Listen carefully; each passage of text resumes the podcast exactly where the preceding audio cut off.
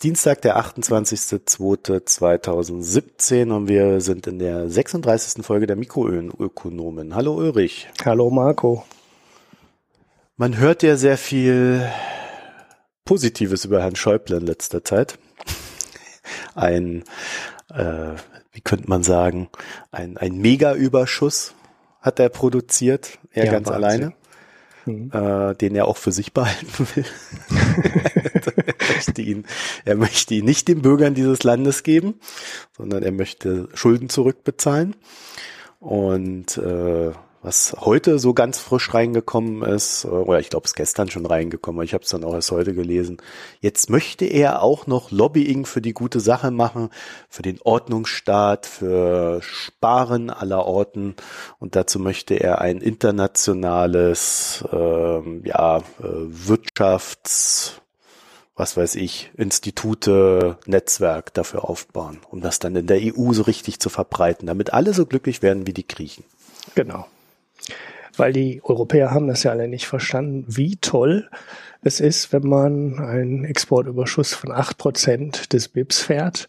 Und deshalb müssen wir jetzt der gesamten EU erklären, dass gefälligst alle acht Prozent Überschuss produzieren. Wie auch immer das gehen soll. Ähm, aber das wird der Schäuble mit seinen persönlich ausgesuchten Wirtschaftsforschungsinstituten uns dann wohl in Ruhe erklären und den allen Europäern auch alle.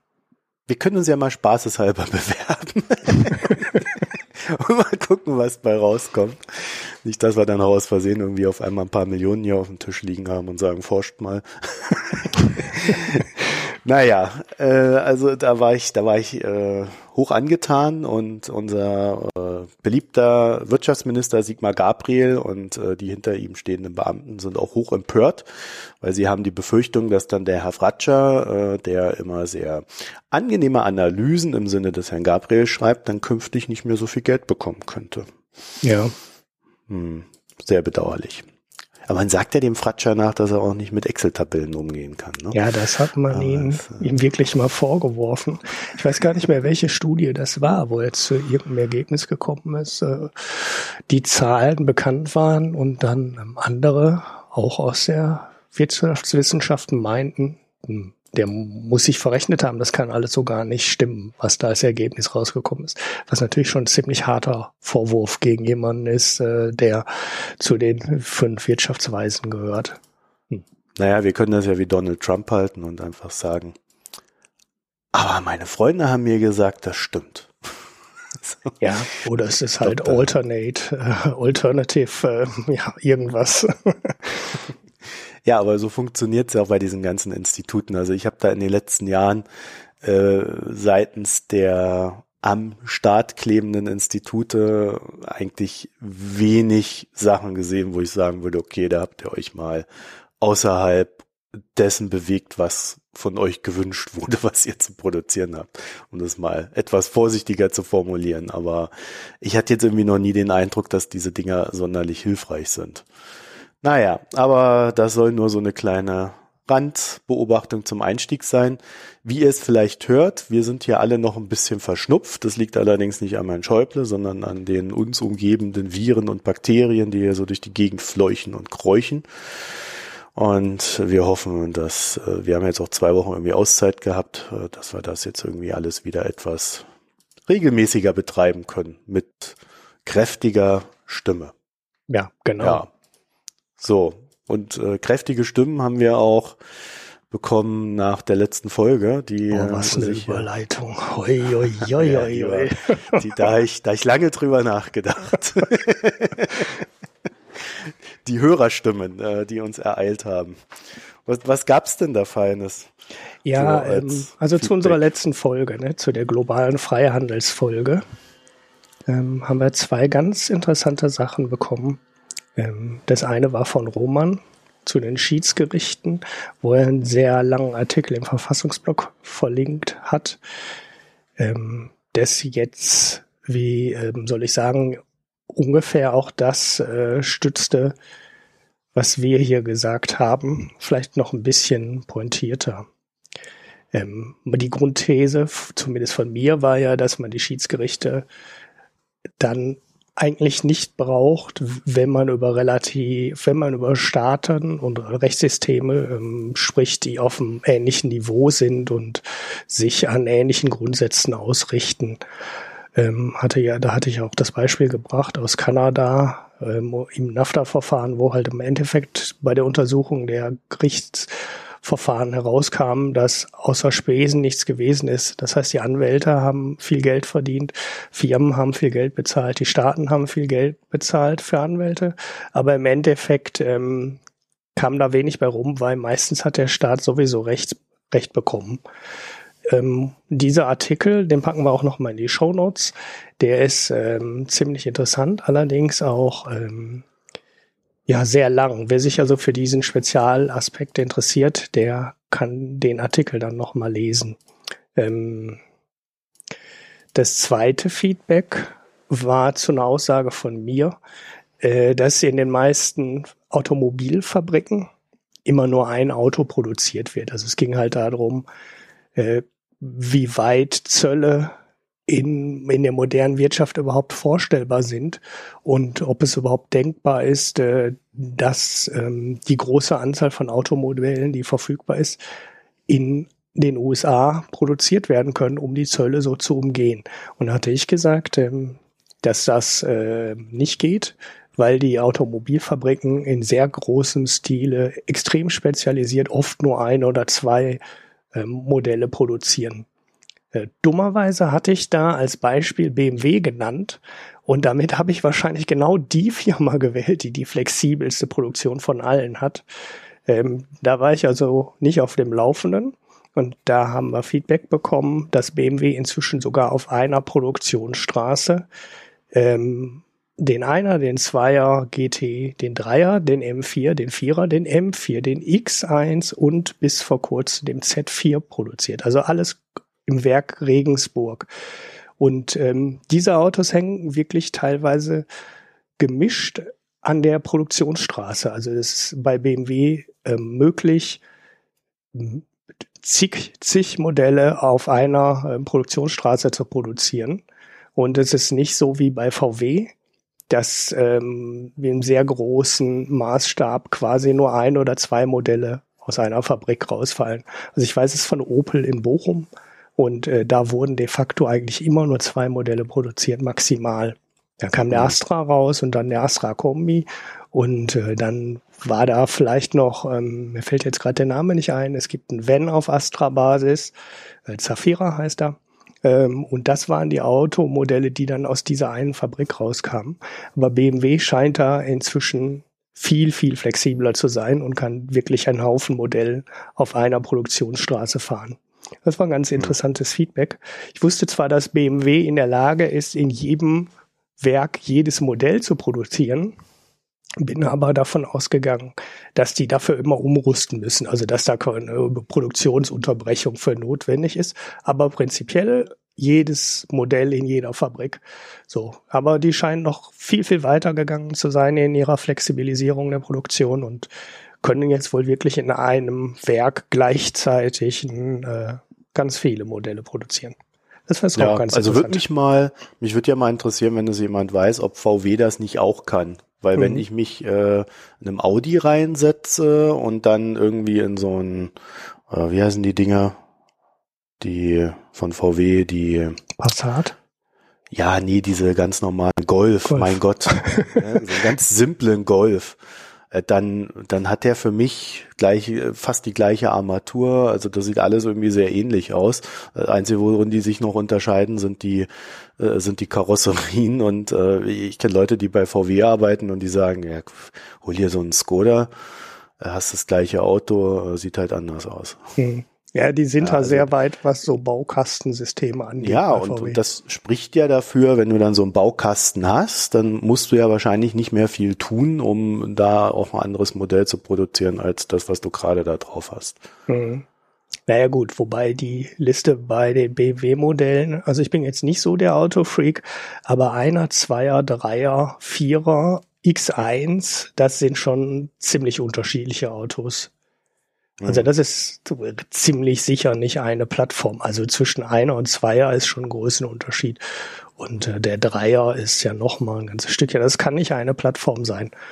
Es sind wahrscheinlich auch zwei oder drei Produktfamilien, ne, die dann auf der gleichen Plattform laufen, aber trotzdem ist das schon deutlich mehr Flexibilität, als ich gedacht hätte. Mhm. Ja, jedenfalls haben wir da sehr schönes Feedback bekommen. Also da könnt ihr dann auch noch mal in die Kommentare der letzten Sendung gucken, wenn ihr euch da ein bisschen weiter informieren wollt und oder du willst es ja noch sogar noch verlinken. Also da kriegt ihr dann alles auf unserer Internetseite. So, jetzt hast du mir hier vorhin so ein Ding reingestellt. Das kann ich gar nicht öffnen. Da müsste ich mich jetzt also wieder irgendwo anmelden, steht hier. Äh, dann weiß ich schon. ich habe da sogar einen Account bei der FT. Aber äh, ich war sehr schockiert. Ich dachte eigentlich, wir wären hier so ein progressiver Podcast und dann kommst du mit sowas hier um die Ecke. Anti-Schulen-Investmentfonds. Ja. Das sagen wir eigentlich heute den Namen des Orangenen wieder nicht? Komm, wir versuchen das noch. Ich habe ihn schon einmal Ach, du gesagt. Hast ihn schon. Das ist ah, unfair. Also, ähm, du kannst natürlich ähm, Wieso, was hat der denn jetzt damit zu tun? Nein, das fällt mir mal zum Thema mal sofort ein. Anti-Schwulen-Investmentfonds. Ja, lass uns doch mal über Donald Trump reden. nee, nee, mir fällt das nur ein, äh, weil der Fonds, warte mal, ich mach's mal eben auf, dann habe ich den Namen auch. Ähm, so, das ist ein Fonds aus der Inspire-Familie of ETFs, also es ist ein Exchange Traded Fund der aber bestimmte Aktien ausschließt. Und dazu gehören ähm, ähm, also bestimmte, Aktien, äh, bestimmte Anlagen ausschließt. Und zwar die, die nicht mit biblischen Werten ähm, zusammenpassen. Dazu oh. gehört halt Abortion, also Abtreibung, Gambling, Alcohol, Pornography und der LGBT-Lifestyle, also ähm, Lesben, Schwule, was ist bi, äh, trans. Quasi gay, gay, gay Europa, wie der Russe sagt. Ja, so ungefähr. so, und äh, ja. dann auch noch Länder, die ähm, bekannt sind für die Verletzung von Human Rights und äh, oder und oder severe discrimination against Christians. Ja, was darf der denn überhaupt noch investieren? In Ölfirmen oder was und in Waffenunternehmen? Ja, das ist ja, das ist ja sowieso so eine Geschichte, die, wo das dann alles immer sehr, äh, ja, hm, unlogisch wird. So, äh, ja, und das Ding, ähm, ja, ist ein ETF, ist aufgelegt. Ja, Inspire ist die Firma, okay, die sagt mir bis jetzt noch nichts, Inspire Investment. Ja, ich muss sagen, auf so, auf so Sachen warte ich eigentlich immer schon, schon, schon sehr lange, weil wir haben ja so eine, irgendwann so eine Welle gehabt, so, das ging so in den 2000ern los, in dem so Fonds für, in Anführungszeichen, das Gute, ähm, aufgelegt worden sind, ne? also so äh, für erneuerbare Energien, für äh, wo so ethische Ausschlussklauseln waren. Ba, ba, ba. Und irgendwie hat mir immer so die böse Seite des Ganzen gefehlt. Und du brauchst ja natürlich hier so, du brauchst ja dazu nur so ein paar Schlagworte, sowas wie Pro-Life, ja, also die Abtreibungsgegner. Äh, und schon kannst du dir so ein Ding konstruieren. Ja, also die scheinen das ja hier zu machen. Mhm.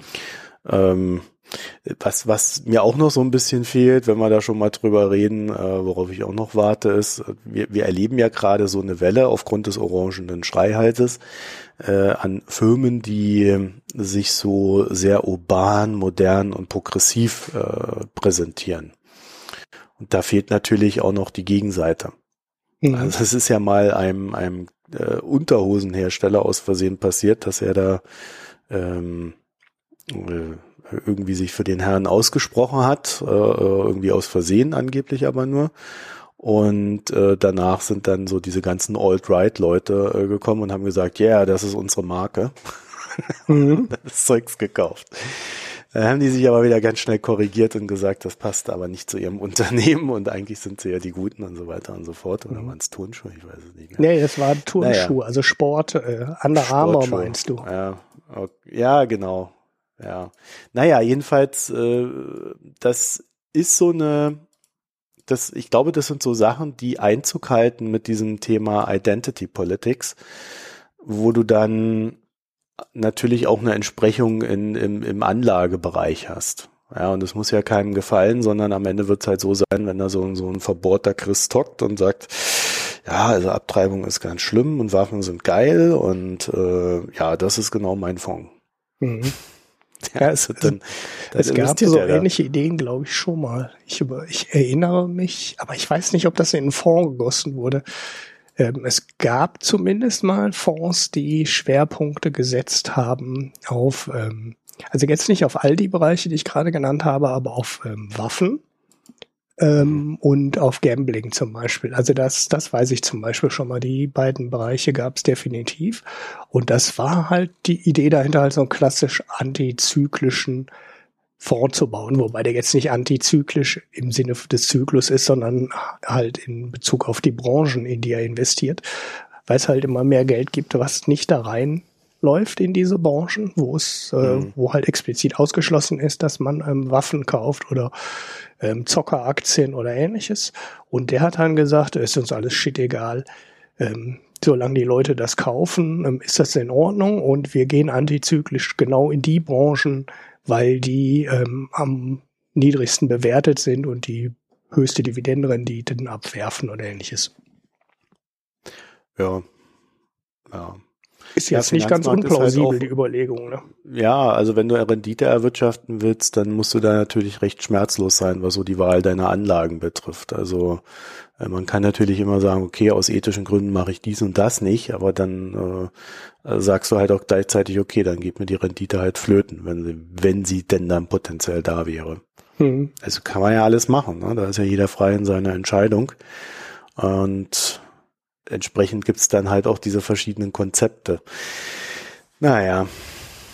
Das Dazu, Problem bei so einem Fonds, der sagt, mhm. ich gehe in die Branchen rein und äh, ich will darüber die Überrendite erwirtschaften. Wenn der es nicht schafft, diese Überrendite zu erwirtschaften, ist der schneller wieder ähm, eingestellt, als der gucken kann. Und ich glaube aber, sie verkaufen es ja eher so, dass sie nicht sagen, wir erwirtschaften hier die große Überrendite mit bösen Sachen, sondern sie sagen ja, äh, wir eigentlich sagen sie ja, wir investieren ethisch entlang, äh, entlang eures Wertekonstrukts. Ja, okay. Ich meinte jetzt äh, den Fonds, an den ich mich gerade versuchte zurückzuerinnern. Also, du hast natürlich ja. recht, dieses christliche Ding definiert sich nicht darüber. Das definiert sich darüber, äh, dass halt die bösen Aktien ausgeschlossen werden. Mhm. Ich erinnere mich auch noch um die 2000er Jahre rum gab's Fonds für Frauen. da würde, Was machen die denn die, Besonderes? Ja, das, ich versuche mich da schon, ich will ja nichts Falsches hier erzählen. Ich versuche mich schon die ganze Zeit zu erinnern, äh, was da genau drin lag. Also es war jetzt nicht so, dass da lauter Modeunternehmen drin waren. Das war, mhm. war nochmal ein anderer Ansatz. Aber äh, ja, ich, ich hab's nicht mehr, ich hab's nicht mehr im Kopf. Es gibt ja so Indikatoren, ja. wo, wo die Firma beurteilt wird, ne? Also wo du ähm, ja, äh, ich weiß jetzt nicht genau, wie man es beschreiben soll. Also Firmen, die ihre Mitarbeiter besonders gut behandeln und fördern, ähm, da Noten für kriegen. Ne? Also genauso wie ähm, das Umweltverhalten der Firma beurteilt wird, wird auch das soziale Engagement der Firma beurteilt. Also, und das nicht nur nach außen, ne, also das externe Engagement, sondern auch das, was es in die Firma reinwirkt. Und äh, da kannst du, ähm, da könnte ich mir durchaus vorstellen, dass ähm, Frauenförderung da ein entscheidender Faktor ist, der in die Bewertung reinläuft. Und da könnte man jetzt rein theoretisch auch einen Fonds drüber auflegen. Ja, ich gebe dir mal hier noch ins Slack rein die Fondsfrauen. Mhm. Das ist so ein, so ein Frauennetzwerk, ich meine, so aus der Schweiz ist das. Äh, da da kann man dann noch sich näher informieren. Das ist jetzt aber nicht das, was ich eben erzählt habe. Also die hängen nicht miteinander zusammen. Zumindest wäre es mir nicht bekannt. Ja. Also da gibt's ja überall so Initiativen. Ich habe mich damit aber jetzt auch nicht näher beschäftigt. Also wenn das jetzt völliger Humbug ist, dann sagt es mir bitte, weil ich weiß es auch nicht. So, ähm, dazu nicht ganz unpassend äh, zu dem Thema ethisches Anlegen ist mir letztens so ein, so ein Artikel über den Weg gelaufen beim Standard, äh, der sich mit dem Thema Paketboten beschäftigt hat. Also dieses äh, Ding, wie arbeiten die eigentlich? Und äh, du erinnerst dich vielleicht noch, wir hatten vor, wir hatten in Deutschland vor boah, zwei Jahren oder so, hatten wir mal so einen großen Streik bei der Post. Mhm. Bei, bei, bei DHL und dann haben wir irgendwie so die Briefe und die Pakete irgendwie teilweise nicht bekommen. Ich war natürlich irgendwie im, im Zentrum dieses Streiks und habe dann irgendwie vier Wochen lang keine Post bekommen. das war richtig übel. Und irgendwie nebenher wurde dann aber auch noch DHL verhandelt. Und da ging es irgendwie drum, dass die Leute von äh, äh, irgendwie ausgegliedert und in andere Firmen reingepackt werden und sich die, die Post dadurch der, der ganzen Verpflichtungen äh, entledigt. Und in Österreich ist das wohl schon weitestgehend, also in Deutschland wurde das verhindert, so weitestgehend, und in Österreich ist es aber wohl schon alles Alltag. Und da hat der Standard da mal so einen schönen Artikel drüber gemacht äh, wie schlecht diese Leute eigentlich bezahlt werden, wie viel sie da so machen müssen, also 100 Pakete am Tag müssen sie versuchen auszuliefern äh, mit allem drum und dran und am Ende des Monats kriegen sie dann 1500 Euro brutto. Mhm. So, das sind dann irgendwie so 50 Cent pro Paket. Mhm. Ja. Hammer, ne? Mhm. Das Ganze korrespondierend mit einem Artikel, äh, den Eva Konzett im Datum, also auch wieder Österreich, äh, geschrieben hat. Das ist ein ewig langes Ding, das stelle ich dir dann auch noch mal rein. Äh, wenn ich es vergesse, erinnere mich. Äh, in dem geht es darum, und das, äh, da will ich Sie auch nochmal ansprechen, dass sie uns das hier im Podcast nochmal ein bisschen näher erklärt. Ähm, das mache ich dann aber nach meinem Umzug. Ähm, also das heißt so ab dem 13.3. Da werde ich mich dann auch wieder etwas mehr hier um Gäste und so weiter kümmern können. So, jedenfalls hat sie so einen Artikel dann gehabt, ähm, in dem es darum ging, dass in Österreich äh, so eine so eine Art Ein-Personen-Gesellschaft äh, kreiert wurde. Ja, man, ich glaube, in Deutschland lief das mal lange Zeit unter dem Begriff Ich AG. Mhm. Und diese Ein-Personen-Gesellschaften, äh, die sind meistens halt auch nur ausgelagerte äh, Mitarbeiter. Also die Firmen äh, stellen die nicht mehr direkt an, sondern sie engagieren sie als Dienstleister, haben natürlich dadurch dann nicht die ganzen Verpflichtungen. Und das Problem ist, dass ein Drittel dieser Firmen geht pleite. Mhm. Und äh, ein großer Teil des Restes, der, ähm, ja, der krepelt so vor sich hin schafft es eigentlich nicht so richtig äh, auf die Beine zu kommen. Wenn, wenn du krank bist, hast du sofort einen großen Verdienstausfall.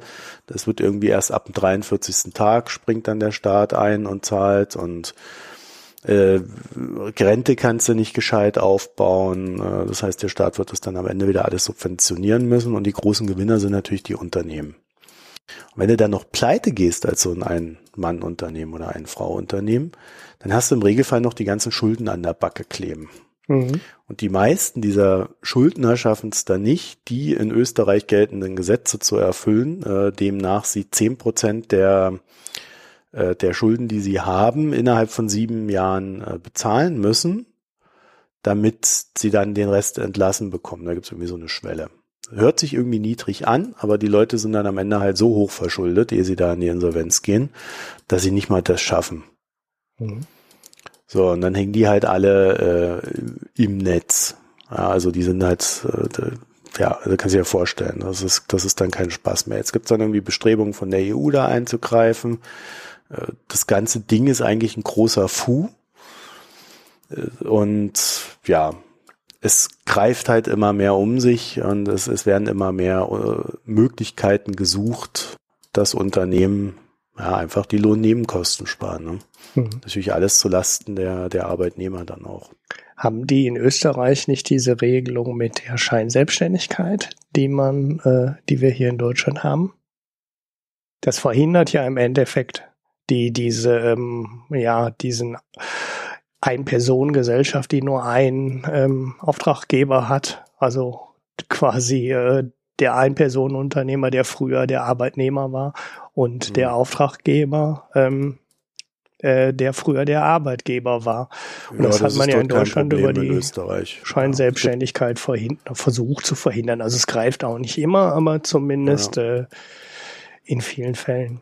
Nee, das haben die nicht. Also du kannst äh, der ehemalige Dingsbums, also der ehemalige Arbeitnehmer sein. Also es gibt's wohl alles. Und du kannst auch, äh, ja, da irgendwie 15 Jahre in so einem Verhältnis drin hängen und bist trotzdem jederzeit quasi entlass, entlassungsbar. das ist natürlich ein ziemliches Desaster.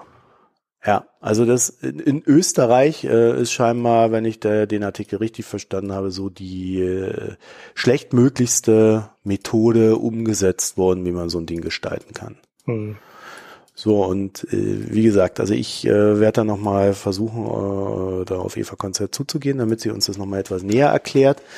Aber das, für mich passt das halt so mit diesem DHL-Ding zusammen. Ne? Die Leute schuften sich zu Tode, haben einen scheiß Job, müssen dann noch irgendwie für, für die Empfänger da irgendwie die Waren da irgendwie so, so hintransportieren. Dann gibt's noch irgendwie so ein Beschwerdesystem. Wenn du dich dann beschwerst, dann äh, bist du dann auch noch so, also wenn sich jemand oder wenn sich mehrere Leute beschweren, es müssen aber auch nicht viele sein, dann bist du recht schnell auch noch raus. Ja, es gibt halt immer ein paar Dumme äh, die den Job machen oder die es halt nötig haben. Ja, und äh, wenn du dann irgendwie mit 40, 45 äh, beginnst, das mit dem Rücken zu bekommen, was ja bei Transportdienstleistern eigentlich ja gesetzt ist, dass das irgendwann kommt, ne? Mhm. Äh, dann bist du dann auch noch deinen Job los und äh, hängst dann halt im sozialen Netz mit dem niedrigsten, was es so an Geld gibt. Mhm. Es ist schon ja. Ja, man muss ja nur auf die seine Paketboten gucken, die da ähm, jeden Tag kommen.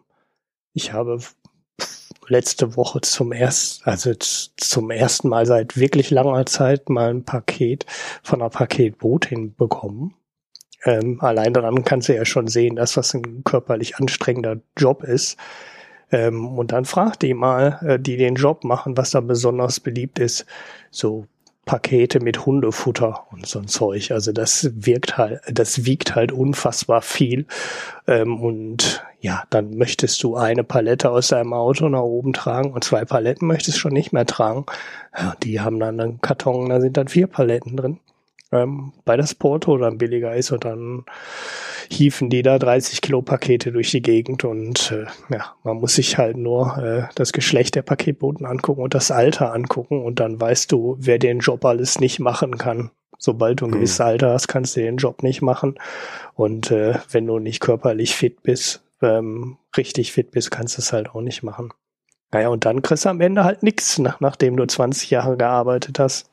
Ja, also ich habe jetzt vor allen Dingen, ich krieg meistens von DHL äh, die Sachen geliefert, interessanterweise. Also es ist selten mal so Hermes oder so dabei. Äh, und, und, ich merke auch den Unterschied. Also Hermes äh, hat wesentlich schlechter ausgebildetes Personal. Äh, die können meistens auch gerade so viel Deutsch, dass sie deinen Namen abfragen können. Das ist auch schon bemerkenswert. Mhm. Und ähm, beim, bei dem Postmann, mit dem verstehe ich mich sehr gut. Das ist ja, die haben auch früher es so gehabt, dass sie oft gewechselt haben. Mittlerweile haben sie es bei DHL äh, so, so, dass das scheinbar, also zumindest bei mir ist es so, dass es jetzt immer der gleiche macht, wenn er denn da ist. Ja, der hat ja auch manchmal Urlaub. Und seitdem ist auch die Zustellrate wesentlich höher, weil sobald du da irgendwo eine Schwierigkeit hast oder sowas, ähm, der weiß halt, wer wo ist. Ja, der sieht mich manchmal sogar auf der Straße gerade einen Kaffee holen und sagt, bist du in einer halben Stunde da, dann bin ich, dann komme ich oder soll ich irgendwie in einer Dreiviertelstunde kommen oder so. Also es ist sehr super. Und äh, der hat das Problem, dass der in Konkurrenz zu den ganzen Poststationen ist. Mhm. Das heißt, äh, die, es gibt immer mehr Leute, die sich diese Sachen an diese Stationen liefern lassen und dadurch äh, hat er dann halt auch weniger auszuliefern und sein Job ist potenziell bedroht. Mhm. Ja, und äh, der freut sich tatsächlich, äh, also ich weiß jetzt nicht, wie gut seine Arbeitsbedingungen sind, aber äh, ich glaube, sie zählen zu den Besseren in dieser Branche. Äh, ob das nun gut ist oder nicht, das vermag ich tatsächlich dann auch nicht zu beurteilen. Äh, aber äh, der freut sich quasi über jedes Paket, was er noch selber austragen darf. Ne? Mhm. Ja, das mit den besseren Arbeitsbedingungen bei DHL, das galt, glaube ich, so lange, wie das nicht in die Tochtergesellschaft ausgegliedert haben. Das war ja genau. Ja, das haben Grund. sie ja, glaube ich, verhindert gehabt. Also das, äh, das sind ja, ich glaube, die Tendenz geht dahin, gerade bei Neuangestellten, aber beim Bestand. Genau, die haben den Bestand, also so ja. wie ich, so habe ich es auch im Kopf. Die haben den Bestand gehalten, aber die Neueinstellungen laufen trotzdem in die ähm, neue ja. Tochter, die dann dementsprechend schlechtere Arbeitsbedingungen und Löhne hat. Mhm. Das ist das Problem ist halt auch, dass in diesem, dass du als ähm, du, wir sind ja nicht die Kunden.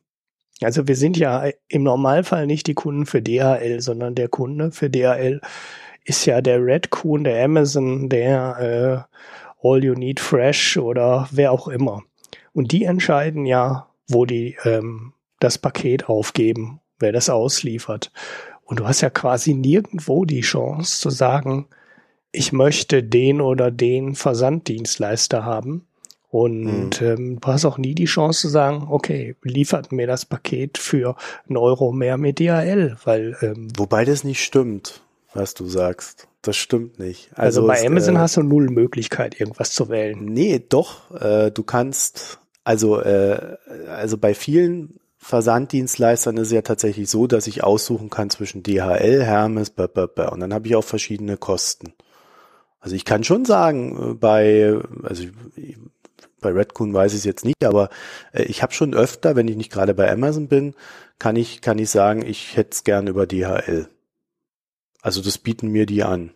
Also ich lasse mir zum Beispiel hier in, aus dem Saarland immer so mein Deo schicken von Wolkenseifen. Und äh, die bieten mir das an. Kann ich aussuchen zwischen DHL und dann gibt es noch irgend so einen. Ich weiß, ich glaube Hermes vermutlich oder irgendwie DPD oder sowas. So, und das andere ist, bei Amazon funktioniert es so, äh, du kannst es nicht direkt auswählen, das stimmt. Sie haben auch äh, verschiedene Dienstleister. Es ist aber so, dass wenn der eine Dienstleister Scheiße baut und du dich dann beschwerst, und zwar regelmäßig, äh, immer dann, wenn er Mist gebaut hat. Mhm. Dann beobachte ich schon die Tendenz, dass der ausgeschlossen wird. Ob der dann nur für mich ausgeschlossen wird oder äh, ob der äh, dann generell für die äh, für die für die Umgebung ausgeschlossen wird, das weiß ich nicht. Aber ich kann nur sagen, ich habe mich immer ganz vehement über über Hermes beschwert, weil das äh, ich habe halt so eine Schwierigkeit bei mir im Büro. Es gibt da zwei Eingänge und dann äh, bei dem einen Eingang ist dann noch die gleiche Nummer wie an der Straßenecke bei der anderen Straße. Und das verwechseln die dann halt immer. So, deswegen habe ich dann teilweise die Post nicht mitgekriegt. Und dadurch, dass ja bei Hermes dann auch ständig neue Zusteller sind, kannst du denen das auch nicht erklären. Weil der nächste weiß es dann halt wieder nicht. Mhm. So, und da habe ich mich immer beschwert und ich bekomme jetzt seit, ich würde sagen, seit einem Jahr eigentlich 98 Prozent der Pakete, die da geliefert werden, die kommen von Amazon über, ähm, über DHL. Mhm. Interessant. Also ich glaube schon, man, man kann schon Einfluss nehmen, man kann aber nicht auswählen. Mhm. Man muss es gegenüber Amazon halt immer kommunizieren. Und ich äh, würde euch auch empfehlen, das zu kommunizieren, wenn ihr über Amazon äh, bestellt, weil Amazon ist da insofern kulant, dass sie dann immer sagen, also früher hat man 5-Euro-Gutschein bekommen, heutzutage bekommst du einen Monat Amazon Prime mehr. also, das ist dann indirekt Geld. Mhm. Vielleicht sollte ich das auch mal probieren. ja. Aber was, was ich eigentlich meine, ist, du müsstest das, die, die Auswahl haben, ich will einen Euro mehr und mach DHL. Und dann hätte eventuell der Verbraucher auch ähm, die hm. Chance, Auswahl zu nehmen auf die Sachen, die dann dahinter passieren. Und so suchen sich die äh, großen Versender halt immer den billigsten aus. Und ja, dann ändert sich daran nichts, wenn die nichts an hm. ihren Kriterien ändern. Ja klar, wenn äh, bei DHL dann irgendwann diese, dieses Ding so weit ist, dass die, dass der Bestand äh, quasi äh, in Rente ist und dann nur noch ähm, ausgelagerte Fahrer, dann ist es ja auch tatsächlich so, äh, das ist bei DHL Express ist das ja schon so. Äh, da, die, die haben da irgendwie immer so Drittanbieter, teilweise Fahrradkuriere. Und wenn ich mich dann beschwere, dann rufe ich auf so einer DHL-Hotline an und DHL muss dann irgendwie den, den Subunternehmer kon kontaktieren. Und am Anfang war das eine Katastrophe und mittlerweile äh, erreichen sie den wohl auch telefonisch und können noch irgendwas machen. Also das äh, ist wohl mittlerweile alles äh, gangbar. Aber also, also ich kann euch auch nur sagen, wenn, wenn ihr, wenn ihr per Express verschickt, äh, immer mit Uhrzeit, also dann halt auf 12 Uhr, äh, die paar Euro sind echt wert, weil dann kann man sich nämlich ab 12 Uhr beschweren. Ansonsten hängt man da irgendwie bis 18 Uhr und wartet und dann kommt der einfach nicht. Ja, und das hätte man dann aber auch schon um 12 wissen können. Also das sind, das sind alles so Sachen, da muss man sich echt intensiv mit beschäftigen, wie man da vorzugehen hat, um sich irgendwie abzusichern. Gerade wenn es wichtig ist. Naja, ja, also, aber wie gesagt, zu dem Thema machen wir dann vielleicht noch was, zumindest in Bezug auf Österreich. So, dann hast du heute mit mir rumgemeckert. Was? Ja, ja, ich habe auf Twitter geschrieben, dass, dass die Sau, ich habe so einen Artikel von, von, von Reuters gehabt äh, und das ist so ein bisschen so in unserem Ölpreiskomplex, den wir ja immer wieder mal hier behandeln. Und da hat Reuters so, so ein Exklusiv gehabt, dass Saudi-Arabien intern für 2017 plant, den Ölpreis so gegen Ende des Jahres auf 60 Dollar steigen zu lassen. Das ist so ihr Ziel. Mhm. Dazu muss man wissen, er ist momentan irgendwie so bei 55, 56 Dollar rum. Also das ist jetzt auch nicht so der große Wurf. Und ähm, es ist aber auch so, dass die Ölpreisstaaten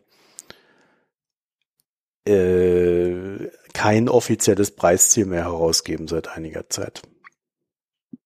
Also das ist irgendwie so ein, so ein Ding, weil sie gemerkt haben, das können sie in solchen volatilen Märkten nicht durchsetzen. Äh, es wirkt dann eher kontraproduktiv und deswegen geben sie keins mehr raus. So, jedenfalls haben sie jetzt haben sie 60 rausgegeben und mein Einwand war, dass ich es nicht verstehe, wie sie auf diese 60 Dollar kommen, weil sie begründen die damit, dass sei ein Preis, bei dem die Shale Oil Produzenten in den USA jetzt noch nicht exzessiv äh, äh, in die Höhe schießen würden von der Produktion her.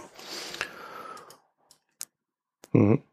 So, dann hast du gesagt, ja, aber dieser Oil Rig äh, Index, den hatten wir ja hier vor zwei Folgen mal. Mhm. Der wäre, der würde doch zeigen, dass da so bei 30, 35 wenig zu holen ist. Ja, so, ja, haben, du hast aber auch was von 35 geschrieben. Ne? Du hast nicht ja, gesagt, die wollen äh, die 60 erreichen. Naja, das stand ja in dem Artikel. Ich gehe ja mal davon aus, dass ihr lest, was ich da so. Ja, ja, aber es war ja nicht. Äh, ja, da war der Tweet halt ein bisschen in die falsche Richtung äh, gehend. Ich bin eigentlich immer, also ich halte relativ viel von der These, dass die, die ähm, dann widersprechen wir uns auch gar nicht. Siehst du, dann habe ich dich gar nicht, dann habe ich dir überhaupt nicht widersprochen, sondern eigentlich habe ich das Gleiche gesagt wie du, nur äh, ohne es zu wissen. Im Endeffekt ähm, ist die These, glaube ich, dass die ähm, Shale Oil Produzenten in Amerika irgendwo ähm, laufende Kosten von 35, 45, 55 Dollar haben. Also je nach Quelle, je nach Aufwand für die Förderung, nach nach Kapitalkosten wahrscheinlich auch. Und ähm, dann gibt's halt welche, die fördern bei 35 noch, aber es gibt einen großen Teil, der bei 35 Dollar äh, für ein Barrel einfach draufzahlt und dann die Förderung abschaltet. Ja, nee, du, du hast das, du hast das schon falsch verstanden. Okay. es, ist, es war anders gemeint. Äh, es ist so, dass der Break-Even war früher bei 50 Dollar. Das heißt, als der Ölpreis damals unter 50 gefallen ist, äh, haben die äh, in, in Saudi-Arabien so die Korken knallen lassen, weil das war so die Verlustschwelle für diese ganzen Produzenten da. Mittlerweile ist es aber so, dass die äh, Shale Oil Produzenten, nachdem der Einbruch da war, und das ging ja ordentlich nach unten, ich glaube auf bis zu 30 Dollar, oder? War das tief, mhm. so in dem Bereich, 28 mhm. sogar. Ne? Also das ging recht tief runter. Und äh, danach sind natürlich erstmal ein Haufen platt gegangen. Also äh, entweder sind sie pleite gegangen oder sie haben gesagt, okay, wir stellen jetzt die Produktion ein, das macht keinen Sinn mehr und so weiter und so fort. Und dann haben sie begonnen, äh, ihre, ja, ihren Forschungsbereich auszubauen. Und dann haben die Dinge getan, die sie während, und das ist so ganz interessant beim Öl, während der Ölpreis hoch ist, wird nicht modernisiert. Der Hintergrund ist, dass du, wenn du modernisierst, musst du quasi die aufhören zu produzieren und kannst die hohen Ölpreise nicht mitnehmen. Mhm. Deswegen wird nicht modernisiert. Es wird aber immer dann modernisiert, wenn der Ölpreis niedrig ist und man eh wenig produziert oder sagt, okay, ich mache jetzt hier mal gar nichts eine Zeit lang, bis der Preis wieder ordentlich ist. So, und äh, die haben jetzt in diesen, in diesen zwei, also es geht ja seit zwei Jahren mit dem Ölpreiseinbruch äh, und, und dem Problem. In den zwei Jahren haben die in der Shale Oil Produktion äh, technischen Quantensprung gemacht. Der wird eher weniger thematisiert. Es ist aber so, dass die jetzt mittlerweile ein Drittel weniger Arbeiter brauchen. Es ist sehr viel Automatisierung erfolgt äh, und, und alles so ein Kram. Also auch die Art, das Ganze zu betreiben, ist optimiert worden. Also man nimmt andere Chemikalien, geht anders vor und so weiter. Und dadurch ist der Preis bei vielen, nicht bei allen, weil das hängt ja dann tatsächlich bei an, an den Kapitalkosten auch äh, und an Altbeständen und so weiter. Also äh, bei vielen ist der Preis einfach auf 35 Dollar je Barrel gesunken mhm. für die Produktion. So, das heißt, äh, ich glaube, die Saudis verkalkulieren sich da ziemlich, wenn sie sagen, ja, bei 60 gibt es keinen großen Anreiz, sondern im Gegenteil, ähm, den Anreiz, den gibt es quasi ab 40 und ab 40 äh, wirst du es erleben, dass immer mehr produziert wird. Und äh, wir sind jetzt in dieser Phase, wir haben jetzt auch eine gewisse Stabilität über 50 erreicht und es werden jetzt immer mehr Produzenten in den Markt reinkommen und diese Preise testen. Hinzu kommt, dass äh, unser orangener Freund ja schon angekündigt hat, dass er diese Industrie im Besonderen fördern wird. Das heißt also auch die, die Anforderungen seitens des Staates werden sinken, was dann natürlich äh, auch zu geringeren Kosten führt. Hintergrund ist, dass er die USA komplett autonom und äh, zum Exportland in Sachen Öl machen möchte. Mhm. Das ist ganz wichtig. So. Also ich kann die Gedankenspiele der Saudis mit diesen 60 Dollar und diesen Anreiz, also ich kann die nicht nachvollziehen. Mhm. Ja, so wie du das schreibst, müsst, naja, also was mich jetzt ein bisschen stört an der These, also an deiner These, ne, nicht an den, äh, an der mhm. These von den Saudis.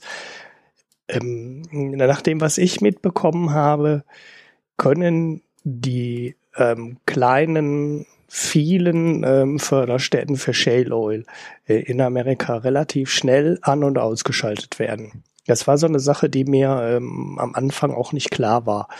Also es ist wohl nicht so super aufwendig, wie es äh, bei anderen Quellen ist, äh, die abzuschalten und wieder anzuschalten. Das geht wohl wirklich relativ fix. Wenn ich mir jetzt aber hier diesen Oil Recount anschaue, das ist jetzt allerdings der US Baker Use Oil Recount. Ich weiß nicht, ob das der ist, den ich suche. Ähm, dann sieht man, dass die von deutlich über 1500 ähm, fördernden Ölquellen ja das so bis so abgelesen aus dem Chart so auf 350 runtergegangen ist vor einem halben Jahr oder vor einem Dreivierteljahr und das inzwischen so ungefähr also auf knapp 600 jetzt wieder gestiegen ist. Das heißt, wir sind aber immer noch ähm, 60 oder 65 Prozent unter dem Höchststand, den wir Ende 2014 hatten. Wenn jetzt diese These stimmt, dass die Förderkosten so niedrig sind, wie du gerade sagst, und wenn das stimmt, was ich dann an zusätzlicher Information noch habe, nämlich dass sie die äh, Ölquellen schnell wieder in die Förderung bringen können, wenn die die nur temporär aus der Förderung nehmen, dann müsste eigentlich der Oil Recount schon wieder viel, viel höher sein. Weil wenn wir 55 als Preis haben und äh, ab 35 äh, Dollar pro Barrel sind die wieder profitabel, dann müssen die da alle schon wieder angeschaltet sein. Nee, so einfach geht es nicht, weil die natürlich auch eine gewisse risikoaverse Verhaltensweise haben. Also zum einen ist es jetzt nicht so, dass die Banken, wenn du sagst, ich will jetzt Öl fördern, äh, da irgendwie Luftsprünge machen und dir das Geld hinterherwerfen. Mhm. Äh, damit fängt es ja an. Also das heißt, das ist gerade ein Markt, der sich stabilisiert hat, also wir sehen jetzt gerade diese Stabilisierungsbewegung um die 50 bis 55 rum seit einigen Monaten. Und darauf basierend beginnen jetzt immer mehr Marktteilnehmer in den Markt zurückzukehren. Mhm. Es ist jetzt aber natürlich nicht so, dass alle, die vorher da waren, äh, jetzt sagen, oh ja, super, jetzt schalten wir wieder an, sondern auch äh, äh, die, die großen Marktteilnehmer sagen natürlich, ja, okay, äh, äh, wir fahren ja hier ohnehin eine Mischung und wir machen jetzt mal langsam, damit wir jetzt nicht gleich wieder im Risiko äh, drin sind, sobald äh, der Ölpreis irgendwie 10 Dollar fällt. Mhm. Also das, Märkte funktionieren ja nicht mit um, Umklappen und äh, alles ist wie früher. Mhm. Ja, also da kommt vielleicht noch ein bisschen dazu, dass es vielleicht jetzt technischer einfacher ist, ähm, die Quelle an und, äh, an und abzuschalten sozusagen, aber dass es man halt trotzdem Personal braucht. Ne? Also dass man trotzdem halt drei Leute oder fünf Leute für drei Tage braucht, die die Quelle dann wieder in Betrieb nehmen. Und äh, wir reden jetzt hier halt im Fall äh, dieses Zählers hier über locker tausend Ölquellen, die noch nicht wieder in der Förderung sind. Und naja, dann brauchst du halt auch das Personal. Ne? Das heißt, es geht dann theoretisch viel schneller, als es früher bei den größten äh, Förderquellen ging. Aber in der Praxis hast du dann halt einen äh, Personalengpass. Du findest halt einfach keinen äh, Fachmann, der die, die Dinger wieder in Betrieb nimmt. Das ist deshalb ja, die der Zähler so ja, Das glaube ne? ich ne? nicht. Das glaube ich nicht. Also ich glaube schon, dass man die Fachleute findet. Aber die Benchmark vom Ölpreis her, die ist ja dann eher so bei 120 Dollar. Mhm. Also das würde ich jetzt nicht sagen, dass die dann bei 60 alle schon wieder da sind. Hm. Naja gut, die These, dass sie äh, ihre Förderkosten auf 35 gesenkt haben, die kommt ja, ja. von dir. Also das weiß ich halt nicht. Ne? So, ich finde das halt nicht so ganz schlüssig beides, passt nicht so richtig zusammen. Naja, für mich heißt es nur, dass die Marktteilnehmer jetzt wieder einen höheren Anreiz haben, da reinzugehen äh, und dass das auch passiert und passieren wird. Also man sieht ja auch, dass das immer mehr wieder aktiv sind. Mhm. Bloß um das um, um diese alten äh, Höchststände da wieder zu erreichen an, an Marktteilnehmern, musst du viel höhere Ölpreise haben, vor allen Dingen auch eine viel höhere Sicherheit, was den Ölpreis betrifft. Weil bei 120 kannst du ja sagen, ja gut, wenn der sich halbiert, lebe ich immer noch gut. Mhm. Ja, wenn er, wenn er jetzt bei, bei 55 bist und der sich halbiert, ja, dann lebst du äh, eigentlich dann nicht mehr. Mhm. Ja, also das ist, wie gesagt, eine ganz andere Risikodenkweise, die du da jetzt an den Tag legen musst. Aber trotzdem ist es für mich der Hinweis, und wir reden beim Ölpreis ja immer nicht über jetzt, sondern äh, wenn wir jetzt eine Beobachtung haben, ist es ja etwas, was dann so in sechs bis acht Monaten äh, sich umsetzt vom Markt her. Mhm. Und äh, da sehe ich, da sehe ich die Signale ganz klar, dass, dass die Saudis es nicht so einfach haben werden. Das Interessante dabei wird sein, wenn die Produktion da hochgefahren wird in den USA, ob dann der Ölpreis noch bei 60 bleibt. Mhm. Oder ob er dann nicht tatsächlich wieder unter 50 wandert. Weil das Angebot ist ja das Problem beim Ölpreis. Zu viel ja. Angebot. Ja. So, was wir, glaube ich, nicht vergessen dürfen, ist noch das andere Ding, dass ja noch ein Haufen Schiffe da überall auf der Welt rumkurven und Öl gelagert haben, dass sie nur zu höheren Öl Kursen wieder ausrücken wollen. Hm. Ich glaube, bei der Ölförderung in Amerika, da muss, äh, hilft auch immer so ein Blick auf die ganzen Junkbonds, die auf, die die Förderer aufgelegt haben. Das war ja eine Zeit lang der größte Teil der neu aufgelegten Risikoanleihen in den USA.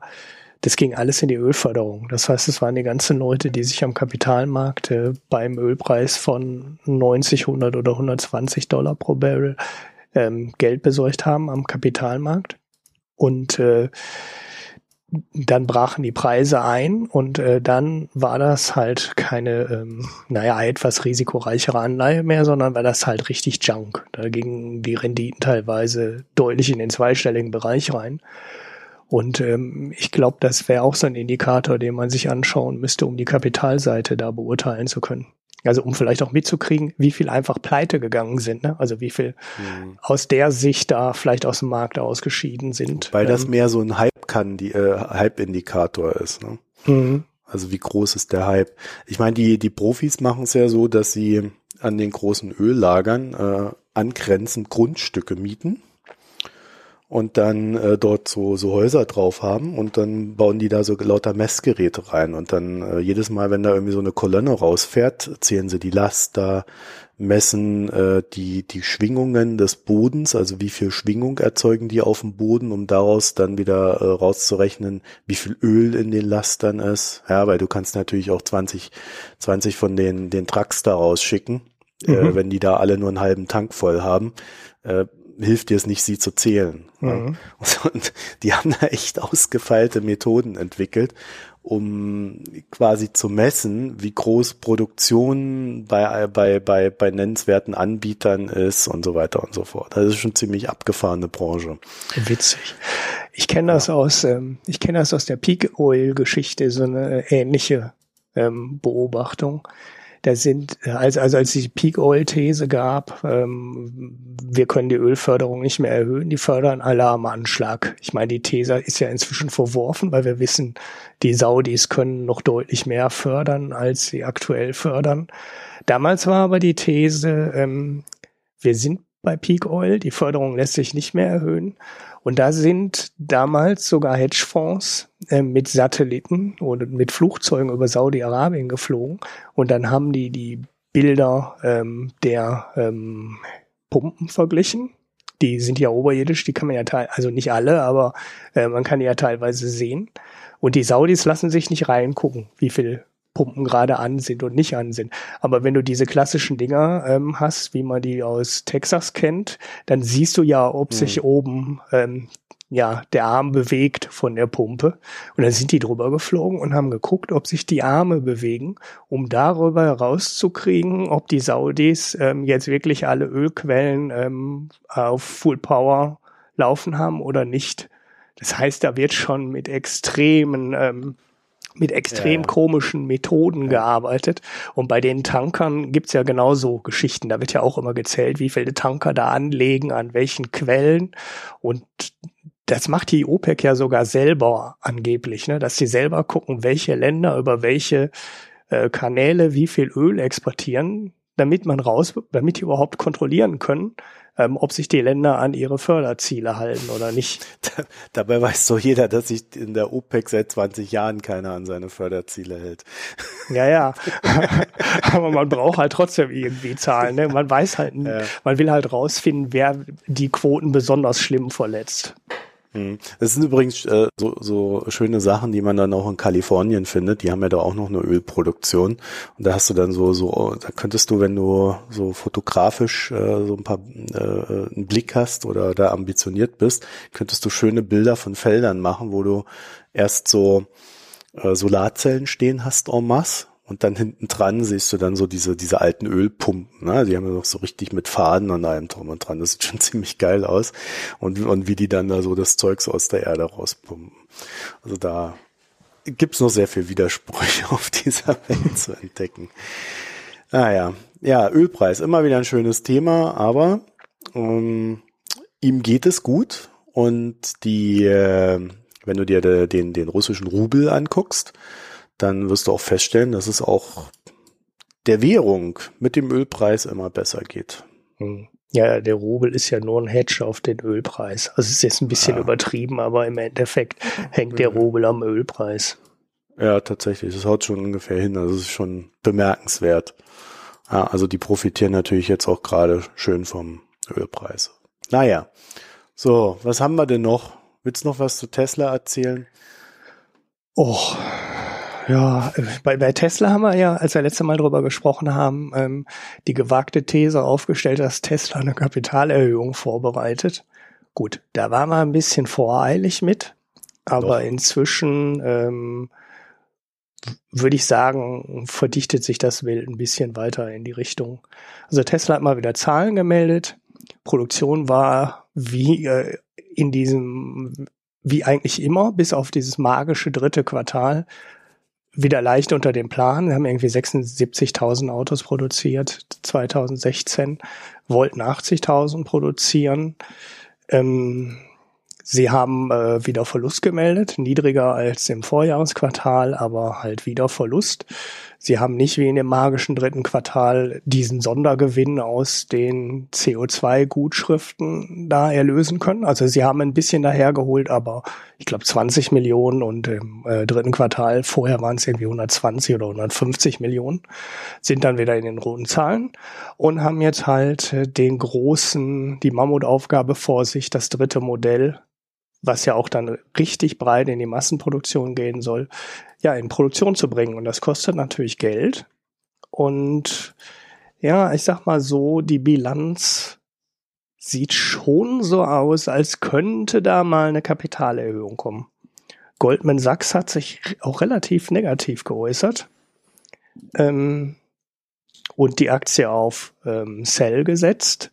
Ich muss mal einen Artikel dazu äh, packe ich in die Show Notes. Das, das äh, mache ich jetzt hier so im Detail dann nicht. Im Endeffekt hatten sie so einen Chart, wo du siehst, dass die Tesla-Aktie über die letzten zwei Jahre immer so zwischen 180 und 300 irgendwas hin und her schwankt und du immer schön sehen konntest, äh, wie der, wenn der Tesla-Kurs nach oben kommt, eine gute Nachricht, dann geht der Kurs halt nach oben, stößt an den oberen Rand und dann kommt wieder so ein bisschen Ernüchterung und der Kurs fällt wieder nach unten und Goldman Sachs hat einfach gesagt, so, wir sind wieder am oberen Rand und wir sehen dadurch, dass die Produktion halt so stark ausgebaut werden muss, auch zunehmend Risiken für die ähm, nächsten Monate oder für die nächsten paar Quartale erstmal. Und äh, wir würden uns jetzt aus Tesla aufgrund der hohen Bewertung der Aktie halt zurückziehen. Ähm, wird man sehen, ähm, ob sie dann wirklich zur Kapitalerhöhung greifen müssen. Geld brauchen sie aus meiner Sicht auf jeden Fall, aber die könnten sie sich ja auch über einen Kredit holen. Muss man mal abwarten. Der dürfte aber dann recht teuer werden. Ja, wobei ich weiß nicht, wie gut der Name ist und wie viele Leute sich davon beeindrucken lassen. Also für die Vorbestellungen der Autos hat Tesla ja auch von allen potenziellen Kunden einen kostenlosen Kredit bekommen. man musste halt diesen 1000, 1000 Dollar ja. anzahlen um sich das Model 3 da reservieren Kredit. zu können. Ja, ist super klein, reicht natürlich nicht im Ansatz aus, um die Produktion hochzufahren, aber ähm, der war erstmal ähm, kostenlos. Wer weiß, vielleicht ziehen die auch darüber die Produktion hoch und machen ein Crowdfunding quasi des Model 3s und sagen dann, so wenn du jetzt die 10.000 einzahlst, dann kriegst du halt einen aus dem ersten Monat ne, oder aus dem ersten Quartal der Produktion. Ähm, oh, da, das wäre aber bösartig, nachdem sie da die Wartenlistenplätze da ja quasi verkauft haben. Ne? Ja, naja gut, ich glaube auch ehrlich gesagt nicht, dass sie es machen. Da werden wahrscheinlich auch so ein paar regulatorische Dinge dann da reinspielen. Das Crowdfunding, das läuft ja immer so unter dem Radar, solange du irgendwie eine Uhr oder eine Lampe oder irgendwie so ein Zeug für ein paar hundert Dollar ähm, vorfinanzierst, dann interessieren sich die Regulats, äh, ja, die Behörden dafür nicht. Das interessiert die dann nicht. Aber wenn die jetzt hingehen würden und sagen, du musst da 10.000 Dollar vorfinanzieren, weiß ich nicht, ob die das so einfach wieder mitmachen würden. Wobei mhm. das bei deutschen Autos auch nicht total ungewöhnlich ist. Ne? Also wenn da ähm, irgendwelche Sondermodelle aufgelegt werden und die total rar sind, also was weiß ich, ein Porsche irgendwas ne, mit nochmal 120 PS mehr und davon werden nur 66 Stück produziert, die Dinger zahlst du auch sofort. Also oft zumindest. Ne? Dann sagst du, ich will einen haben, dann bist du der 17. auf der Liste und an der Stelle, wo du auf der Liste sein willst, hast du das Auto bezahlt. Also ganz so unüblich wäre es nicht. Hm. Warten wir mal ab. Ja, ja, ich habe ja zu dem Unternehmen weiterhin keine Meinung. Es gab übrigens auch also eine ganz interessante äh, Nachricht aus China. Die hatten ja, also hat jetzt mit Tesla nichts mehr zu tun, aber ähm, mit Elektroautos.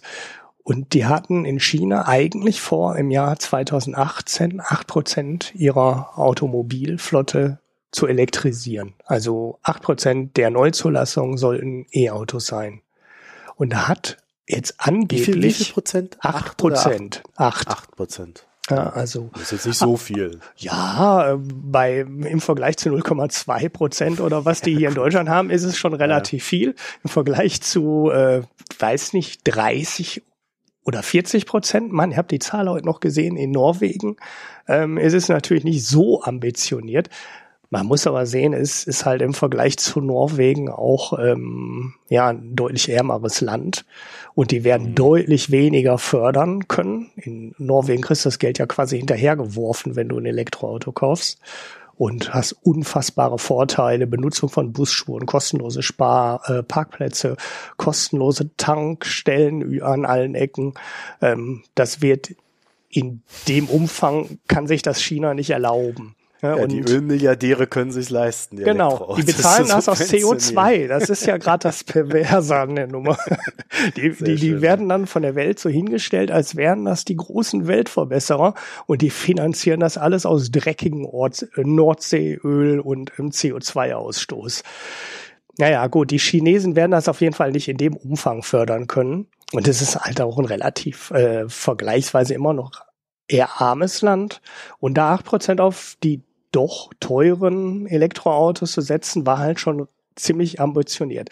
Naja, auf jeden Fall soll die deutsche Bundesregierung da jetzt ähm, interveniert haben und die Chinesen gesagt haben, ey, das schaffen unsere Hersteller gar nicht. Guck mal hier, Volkswagen und wie sie alle heißen, alle produzieren eure Autos. Wir, geht gar nicht, acht Prozent Elektroautos. Und daraufhin sollen die Chinesen jetzt wirklich zurückrudern. Also alles, ähm, also ich wüsste nichts, dass davon irgendwas äh, eine richtig offizielle Nachricht war, aber es kam, wurde relativ breit berichtet, dass da wohl auch wirklich die deutsche Regierung hinter dem, äh, der, hinter der Neuorientierung der chinesischen Regierung stecken soll. Was ich einigermaßen ähm, ja, doch das überraschend Wir finde. arbeiten gut zusammen mit den Chinesen. genau. Kann nicht jeder. Naja, ich habe noch einen schönen Rausschmeißer, der ist, äh, der ist mal wieder so richtig schön mikroökonomisch. Äh, kennst du diese diese Werbung, die überall in den Städten rumhängt. Alle elf Minuten verliebt sich ein Single über Parship. Äh, ja, die kenne ich. Jetzt bin ja. ich gespannt, worauf du hinaus willst. Auf diese Unstatistik des Monats? Nein, äh, die, die ist ja schon 50 Millionen Mal durchgenudelt worden. Nee. Ähm, ich will auf was anderes hinaus. Und zwar, äh, Parship kloppt sich gerade mit den Verbraucherzentralen. Hintergrund ist, dass ähm, wenn du im Internet einen Vertrag abschließt, dann hast du ja ein zweiwöchiges ähm, Rücktrittsrecht. Mhm. Das kennst du ja, ne? Mhm. Und ähm, es gibt wohl Kunden, die melden sich bei Parship an, äh, spammen dann quasi Männer oder Frauen zu, um möglichst viele Bekanntschaften innerhalb von zwei Wochen zu machen und machen dann von äh, ihrer Widerrufsfrist Gebrauch. Mhm. Das heißt also, du, du, du kannst quasi theoretisch kostenlos Parship benutzen, was ja eigentlich ordentlich Geld kostet. Zumindest scheinbar, weil hier steht, hier geht es um hunderte von Euro. Ich habe keine Ahnung, wie viel das kostet. Jedenfalls äh, sagt Parship deswegen, ja, äh, wer, wer die Widerrufsfrist benutzt, dem berechnen wir einen Betrag X, der sich äh, auf Basis seiner Aktivität berechnet. Wie gesagt, mhm. bis zu mehrere hundert Euro können das sein, wenn du da so richtig aktiv innerhalb dieser zwei Wochen Singles kontaktierst. Ja, und die Verbraucherzahlen sagt, die Verbraucherzentrale sagt natürlich, nö, das ist Quatsch, ähm, das, äh, das, das ist Abzocke, das dürfen sie nicht. Ja, weil das äh, ist eine Aushebelung des Widerrufsrechts, wenn du da mehrere hundert Euro bezahlen musst. Und die Gerichte geben ihnen wohl erstmal gerade recht. Das heißt, äh, da, da gibt es eine starke Absenkung dieser Beträge. Und ich finde das ganz interessant, weil äh, ich halte es in dem Sinne für das, für, für das Geschäftsmodell, was die haben, äh, tatsächlich ja für legitim, einen Wertansatz zu errechnen. Wenn da jemand von seinem Widerrufs Recht Gebrauch macht, aber vorher den Service exzessiv benutzt. Mhm. Scheinbar sind die Gerichte anderer Meinung, zumindest was die Preise dafür betrifft. Und damit, äh, also ich will jetzt nicht sagen, dass du dadurch kostenlos an diese Sachen rankommst. Also ich, äh, ich stelle dir das auch nochmal rein, damit du das dann verlinken kannst. Aber äh, es gibt wohl äh, scheinbar da, also, also sie machen das recht konsequent, also so wie, so wie ich das verstehe. Das heißt also, auch wenn du dich jetzt anmeldest äh, und dann das exzessiv benutzt und dich dann wieder abmeldest, kriegst du deine Rechnung und dann müsstest du quasi äh, über Verbraucherzentrale und Anwalt dagegen vorgehen und dich vor Gericht kloppen und dann äh, kriegst du eine Ermäßigung. Also den, den, den Aufwand, den verwaltungstechnischen, den lohnt es nicht, egal wie viel Geld man da spart in den zwei Wochen. Ja, es ist, äh, das, das, das lohnt, also für mich würde sich das nicht lohnen und damit hat sich Parship natürlich äh, vom Ziel, das sie haben, zu sagen, wenn sich es nicht lohnt, äh, diese, dieses Ding zu spielen, ähm, dann, dann machen es die Kunden auch nicht, das erreichen sie, aber es sieht natürlich in der Außendarstellung, sieht es erstmal ziemlich mies aus, ne? So von wegen Abzocke und blablabla. Ja, das ist ja grundsätzlich ein extrem schwieriger Markt, diese ganzen Partnerbörsen. Naja, der wurde ja auch schon im äh, Vor-Internet Zeitalter extrem betrogen mit, mit gefakten Profilen und äh, ja, jetzt noch mehr. Ja, und jetzt noch mehr, genau. Wie hieß denn dieses Ding aus dem Osten, wo der Stefan Dörner mal dran war von Ja, das weiß ich nicht mehr. Ähm, ich werde mir jetzt gerade auch der Name Nivo oder irgendwie sowas, irgendwas mit 2O war das und irgendwie so eine iOS-App. Ja, ja, genau. Da war ja auch genau, genau das Problem, dass da halt gefakte Profile drin waren ohne Ende und da wohl Mitarbeiter waren, die diese Profile dann mit Leben gefüllt haben. Also da war die Bot-Technologie noch nicht so weit, dass man einfach nur einen Haufen Bots da hinsetzen konnte, sondern da mussten halt noch Menschen irgendwie äh, für 50 oder 100 Profile dann ähm, Antworten geben und ja, fiel dann halt auf, weil da Stockfotos drin waren ähm, Fotos teilweise mehrfach drin waren und all so ein Kram. Und es ist Paarweiß. Halt, Paarweiß war das? Ich weiß es ja, nicht mehr. Wie? Ähm, Falsche Profile von Frauen. Ich habe jetzt hier so einen Weltartikel. Ja, ähm, ja. ich müsste es nachgucken. Äh, ja, das ist auf jeden Fall äh, das. Da ist halt, da ist erstens ist da Geld da ähm, aber mir war jetzt auch gar nicht so bewusst, dass Parship mit so einem ähm, Pro-Kontaktaufnahmemodell arbeitet. Ich dachte eigentlich, das wäre so ein. Äh nee, machen sie auch nicht. Ich glaube, du zahlst da monatlich, aber sie müssen ja irgendwie. Ja, aber dann können berechnen. ja die mehreren hundert Euro nicht zusammenkommen. Naja, doch, sie können ja sagen, eine normale, also normalerweise kontaktiert einer unserer User im Durchschnitt zehn Frauen im Monat. Mhm. Wenn der im Vertrag drin hängt, ist der zwölf Monate unser User. Ja, also ich weiß, ich kenne die Bedingungen jetzt nicht, ja, aber würde ich mal tippen. Bist ein Jahr im Vertrag drin. Also zehn pro Monat bist du bei 120. So, wenn der jetzt in zwei Wochen, äh, äh, in den zwei Wochen, die er da Zeit hat, bis zu der Widerrufsfrist, wenn der da irgendwie 500 Frauen anschreibt, dann kannst mhm. du das rechnen. Kommst du auch auf irrsinnige Summen. Mhm. Ja, also ich denke mal, so gehen sie da vor. Zumindest Ach so, also sie so gehen quasi mit ja. so einem theoretisch errechneten Wert hin. Das heißt, sie schreiben ja. dir über die 14 Tage eine Rechnung, mhm. die du so nie bezahlt hättest, wenn du normaler Kunde da wärst, weil dann würdest du monatlich einfach einen fixen Betrag bezahlen, aber dann gehen die hin und ähm, errechnen so einen theoretischen Wert mhm. und äh, rechnen den dann für die 14 Tage ab. Ah. Genau bis zu drei Viertel der Kosten für die gesamte geschlossene Vertragsdauer. Wow. Also ja. das ist schon richtig, das ist schon richtig übel. Ja. ja. Ich glaube, da haben sie auch wirklich überzogen. Äh, der Ansatz an, der Ansatz an sich, den halte ich nicht für verkehrt. Ich hätte halt gesagt, äh, wenn das einer exzessiv benutzt, ja, da kannst du ja so eine Fair Play Regel machen. Exzessiv heißt, wenn der in zwei Wochen für zwei, mehr als zwei Monate Frauen anschreibt, mhm. dann muss er halt zwei Monate bezahlen. Mhm. Und kriegt eine Sperre. ja, aber auf Parship verliebt sich doch alle elf Minuten ein Single. ja, kann man doch auch alle elf Minuten einen anschreiben, ohne ja, dass das deswegen, eine falsche Nutzung ja. ist. also wenn wenn wenn es da Leute gibt, die das so exzessiv betreiben, dann kommst du natürlich auch auf elf Minuten irgendwann. Ne? ich nehme übrigens alles zurück. Das äh, war gar nicht der Stefan Dörner, es war ähm, Heise. Und das ist Lavu, also L-O-V-O. Ja, damit zwei Euro. Ja, es gab, da, da gibt's wohl mehrere Kandidaten. Hm. Also ich habe jetzt irgendwie, als ich geguckt habe, irgendwie gleich drei, vier Namen gehabt.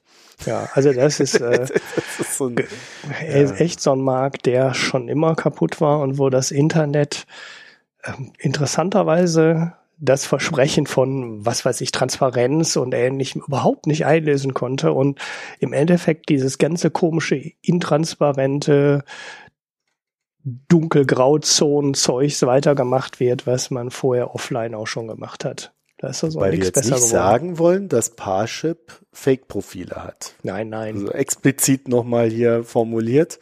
Ich, ich dass sie uns dann als nächstes verklagen und anteilig berechnen. Ja.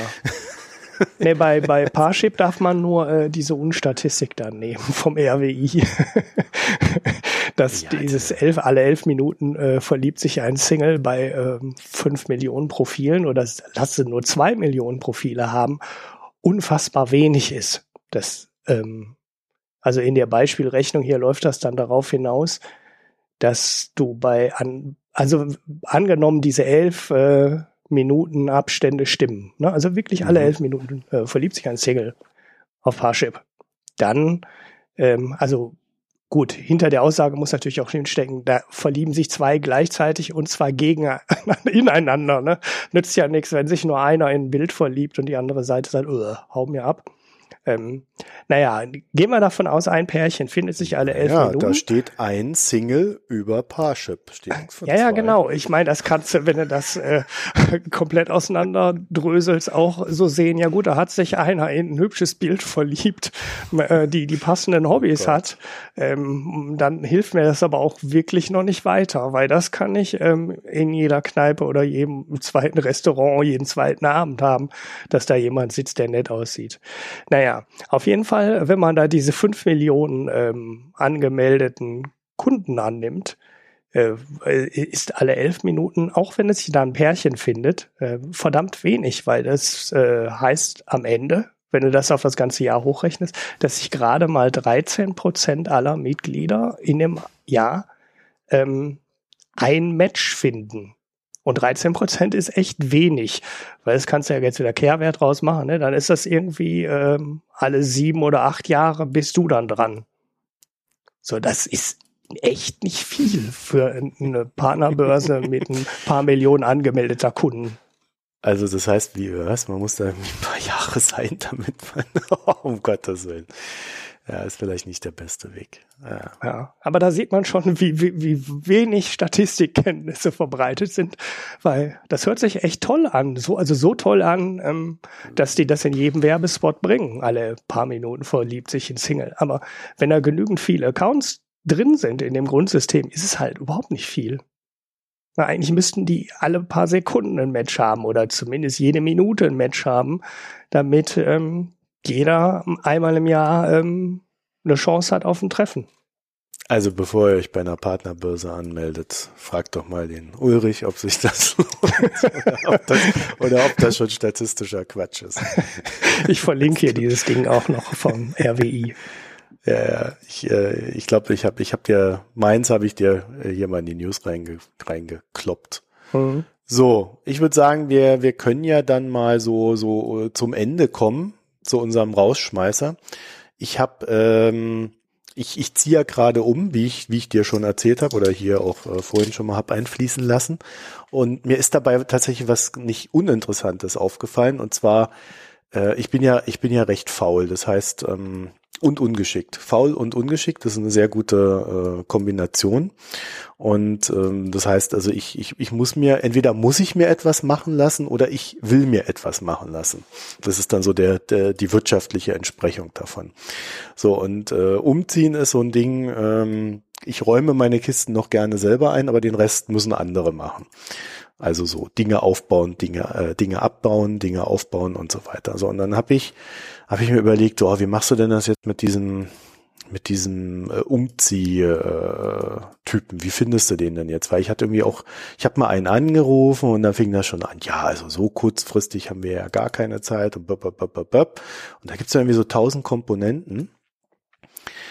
So, und dann bin ich äh, bei einer dieser Immobilienplattformen darauf gestoßen, dass sie irgendwie so einen Service haben. Man trägt sich da ein, sagt, was man machen will und dann melden sich alle Umzugsunternehmen bei einem. Mhm. Das fand ich so praktisch, dass ich das, das einfach mal gemacht habe. So, und dann äh, habe ich innerhalb von, ich würde sagen, von einer halben Stunde hat sich dann ein Unternehmen namens Movinga bei mir gemeldet. Ich habe vergessen jetzt dafür zu schauen, ob das tatsächlich die sind, die bei Rockstar, äh, Rockstar sage ich schon, äh, bei Das ist Rocket, glaube ich. ich Rocket, auch, ja. ja. Sind die das, ja? Ich meine schon, ja, weil das, ich guck's nach. So, und das Prinzip ist, äh, das Prinzip von diesem Movinga ist ganz interessant. Einmal ist es selber nur ein Dienstleister, äh, der dir ein äh, Umzugsunternehmer vermittelt. Das heißt, sie haben im Hintergrund eine Datenbank laufen, vor allen Dingen auch eine Preisdatenbank äh, und eine Termindatenbank. Und äh, jeder definiert da wohl irgendwie so seinen Umkreis, in dem er tätig wird. Und dann äh, sage ich nur noch, was ich will, was gemacht werden muss. Dann haben sie irgendwie ihre eigenen Kartons, die irgendwie in etwas kleiner sind als die normalen, aber dafür darfst du auch vollpacken. Und äh, alles so ein Kram. Und ähm, das Ganze läuft dann ziemlich optimiert vor sich. So, äh, das heißt, ich sag, was ich will, diese, äh, und die sagen mir dann innerhalb von 20 Minuten oder so, rufen die einen dann zurück und sagen, ja, also äh, unser Angebot ist folgendes. Mhm. So, die Frage, die uns jetzt hier aber interessiert, ist gar nicht so sehr die Technik dahinter, aber ich glaube, die würde ich für heute eher als Standard empfinden. Die Frage ist jetzt, warum habe ich Movinga genommen und nicht irgendwie die zehn anderen, die sich bei mir gemeldet haben? Und die Antwort ist, Movinga hat sich äh, bei mir innerhalb von 30 Minuten nach meiner Anfrage gemeldet. Die haben innerhalb von zwei Stunden oder so hatte ich mein Angebot und alles drum und dran mit dem besprochen und quasi durchgeplant. Die brauchen jetzt dann auch nicht nochmal in die Wohnung kommen. Und alle anderen haben, und ich habe dann zu denen gesagt, ja, äh, ihr könnt mir ja euer Angebot machen, aber ich äh, sag dann erst am nächsten Tag zu und guck mir noch so andere Angebote derweil an. So, und alle anderen haben sich aber erst in der Nacht darauf oder am nächsten Tag bei mir gemeldet. Mhm. Das heißt, Movinga hat einfach mehrere Stunden Zeitvorteil gehabt und damit auch einen enorm hohen Wettbewerbsvorteil. Sie haben extrem geschultes Personal an dieser, an diesem Telefonding die einen dann auch so versuchen, so ein bisschen Zeitdruck, so ganz sanft, ja, also nicht irgendwie aufdringlich, sondern so ganz sanften Zeitdruck mit so Fragen, ach ja, Sie wollen jetzt warten, hm, was ändert sich denn bis morgen? mhm. so eine Sprüche, äh, wo ich schon denke, oh, wenn du mich das fragst, scheinbar eine ganze Menge. Aber das ist extrem gut gemacht. Und ich glaube, ich glaube, dass es gibt, es gab da irgendwie noch einen Wettbewerber von denen, Move 24 oder so. Sie haben es echt geschafft, sich äh, knapp über, über 14 oder 15 Stunden später zu melden als die von Movinga. Mhm. Also, das ist schon richtig krass. Und als Kunde hast du natürlich den Vorteil, dass du höchstvermutlich einen guten Preis bekommst. Ja, also du kriegst jetzt vielleicht nicht den besten Preis, das behaupten die zwar, aber es stimmt nicht. Also ich hätte einen besseren Preis bekommen. Ähm, aber du hast es sehr bequem. Du hast äh, einen professionellen Ansprechpartner und die Firmen haben, haben einen gewissen Druck, dass sie dir eine gute Arbeit leisten, äh, weil sonst fliegen sie raus aus dem System. Mhm. So, und äh, ja, also wie gesagt, aber äh, der Hauptgrund, warum das Ding läuft, ist einfach der Zeitvorteil, den sie sich da erarbeiten. Mhm. Ja, das Geschäftsmodell ist ja auch durchaus interessant. Also das ist ja auch so eine Branche, die in der halt sehr viele sehr komische Typen rumlaufen. Ich kenne es ja aus meinem Bekanntenkreis, wo dann die ja, Leute. Ganz viele komische Typen, ja. Nee, nee, die, ähm, also die schlechten Erfahrungen mit Umzugsunternehmen. Ne? Also dass sie dann ähm, beim äh, Aufbauen erstmal die Hand aufhalten und bar Geld haben wollen und denen dann auch immer spontan Geld einf äh, Gründe einfallen, warum sie mehr Geld brauchen. Und äh, ja, da sind in der Branche durchaus äh, einige schwarze Schafe unterwegs. Mhm. Und wenn du da ähm, schaffst, als Mittler, so wie Movinga, ich glaube, die machen das ja nicht selber, ne? Oder? Also die hm, vermitteln nee, nee. doch nur die Leute, die das dann vor also Ort die machen. Stellen ne? die, die stellen die Kartons, mhm. äh, die, die sind dann auch im Angebot mit verrechnet, das heißt, da verdienen sie. Mhm. Die Kartons kosten 2,20. Ich glaube, wenn du ins, ins Bau, wie heißt das, Baumarkt, wenn du mhm. in den Baumarkt gehst, dann äh, kosten sie irgendwie 2,70. Die Kartons sind irgendwie so optimiert, also gerade so wenn du Bücher hast, sind die ziemlich geil, weil du kannst sie wie gesagt voll machen. Also für etwas größere Gegenstände das ist dann nicht so praktisch. So, aber daran verdienen sie. Ähm, und dann sind sie ansonsten nur Berater und Vermittler. Und wenn irgendwo ein Problem ist, ja, mit deinem Dienstleister oder so, rufst du da halt an und, und beschwerst dich. Mhm. Ja, ja, und wenn die das schaffen, die schwarzen Schafe auszufiltern und die haben dann ja. irgendwann nur noch die guten drin, ähm, und äh, ja, dann werden viele Leute über so Vermittlungsportale gehen. Das ist ja genau eine der Sachen, die das Internet immer machen kann, so Märkte transparent zu machen oder durchschaubarer zu machen, weil du hast halt keine Ahnung oder davon. Zu ne? filtern ne? in dem Fall. Genau. Ne? Also Transparenz hast du ja trotzdem nicht. Okay. Äh, die ja. Typen kommen von irgendwoher angefahren, äh, keine Ahnung von woher.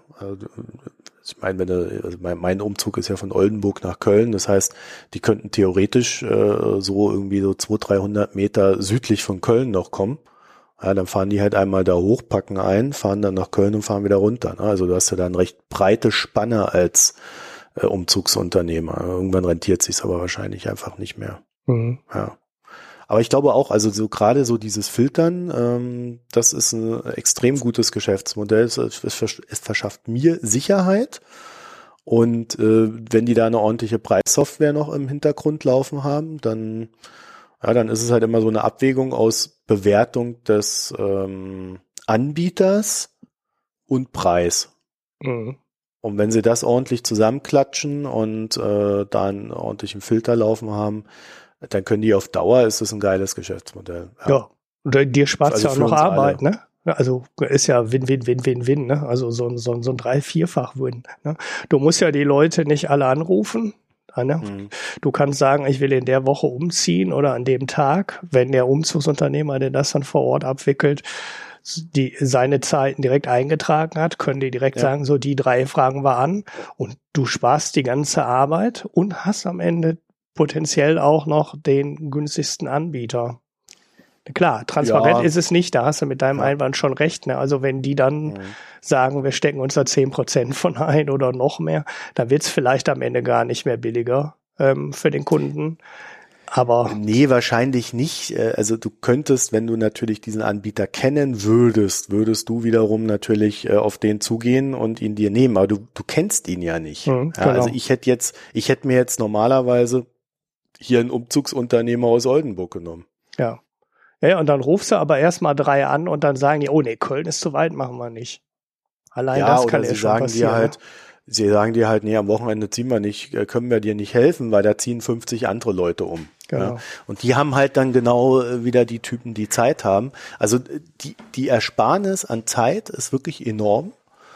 Ähm, ich glaube auch so dieses, diese professionelle Beratung, also was du halt beim normalen Umzugsunternehmen hast, da kommt dann einer her, der geht dann durch die Wohnung und der sagt dir genau, wie viel Kartons du brauchst. Mhm. Weil da sind die ja richtig gut drin. Mhm. Ja, Movinga macht das so, die sprechen mit dir, was hast du? Und dann haben sie für alles äh, so eine, so eine Standardgröße berechnet. Ja, du sagst also Couch, Dreisitzer, ja, und dann wissen die genau, wie viel Kubikmeter das sind. Mhm. So, und am Ende wird das aufsummiert. Und ich musste bei einigen Sachen echt schätzen, aber ich habe jetzt so das Gefühl, ich habe zu viel Kartons. Also ich bin immer gespannt, wie das am Ende aussieht. Und äh, ja, und dann hast du noch irgendwie ähm, so ein äh, so ein Kulanz Kubikmeter von zehn Prozent, glaube ich. Also wenn du über deine Kubik, gebuchten Kubikmeter drüber kommst, dann kannst du noch zehn Prozent mehr machen und alles drüber hinaus kostet Geld. Mhm. Ja, und das muss, das muss der Anbieter dir dann aber immer direkt vor Ort sagen. Also der sagt dann so, jetzt ist voll. Wenn wir mehr reingeben, das sind dann so und so viel. Äh, hier unterschreiben, dass wir das machen und das kostet dich dann halt, was weiß ich, 100 Euro mehr. Hm. Ja gut, aber du, du weißt ja dann auch, was du angegeben hast und das ist ja für dich zumindest so halbwegs ja. nachvollziehbar. Ne? Das ist ja nicht genau, so, ja. als wenn der Umzugsunternehmer durch das äh, durch die Wohnung läuft und sagt, la la la, hier, mm, mm, mm, kostet 2800 Euro, ne? sondern wenn irgendwo Probleme sind, löst die Movinga. Ja, also wenn ich mich mit denen streite und sage, ja, das sind aber fünf Kubikmeter und der sagt, nee, das sind zehn, ja, dann äh, steht stehen am Ende Movinga bei der Rechnungsstellung dazwischen und muss das lösen, das Problem. Mhm. Das heißt also, als Kunde stehe ich theoretisch nicht ganz alleine da. Mhm. Aber sie haben ja auch ein Interesse daran, dass ich ihnen am Ende eine gute Bewertung gebe und sie nicht äh, als, als Arschlochladen dastehen. Also das ist schon ganz interessant. Also ich glaube, äh, da, da verbessert sich für Verbraucher wirklich etwas. Mhm.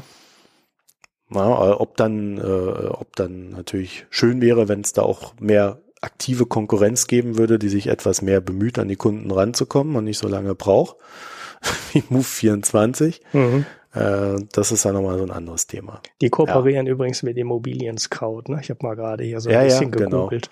Das heißt, wenn du bei Immobilien Scout was äh, eine neue Wohnung mietest oder kaufst, dann ruft sofort auch jemand von Move24 an und Nee, nee, ich habe äh, äh, ich habe das glaube ich über diese Plattform gemacht. Ich habe meine Wohnung nicht über diese Plattform gefunden. Das ist die haben die beschissensten Wohnungen gehabt. Also das das war fürchterlich. Als ich da zum ersten Mal drauf geguckt habe, war ich völlig deprimiert. das war wirklich echt. Ich habe dann äh, Immonet war war die äh, war die gute Plattform, die haben auch eine schöne App und alles. Ähm, aber äh, ich habe über dieses Immobilien Scout 24, äh, da habe ich, äh, da war de, dieser Sammelverteiler. Da habe ich mich einfach eingetragen, ich ziehe um von da nach da, irgendwie so ein paar, paar grundsätzliche Sachen. Und danach habe ich irgendwie ich so sieben oder acht E-Mails bekommen von allen möglichen Leuten, die mhm. mir Angebote unterbreiten wollten. Und als erstes war Movinga, die haben dann auch gleich angerufen die hatten mich also sofort eingebunden und dieses Move 24, die kamen dann erst am nächsten Tag angedackelt. Mhm. Und ich habe wirklich, also ich habe zu einer Zeit angerufen, das war äh, äh das äh, gemacht, das war so 13 bis 14 Uhr.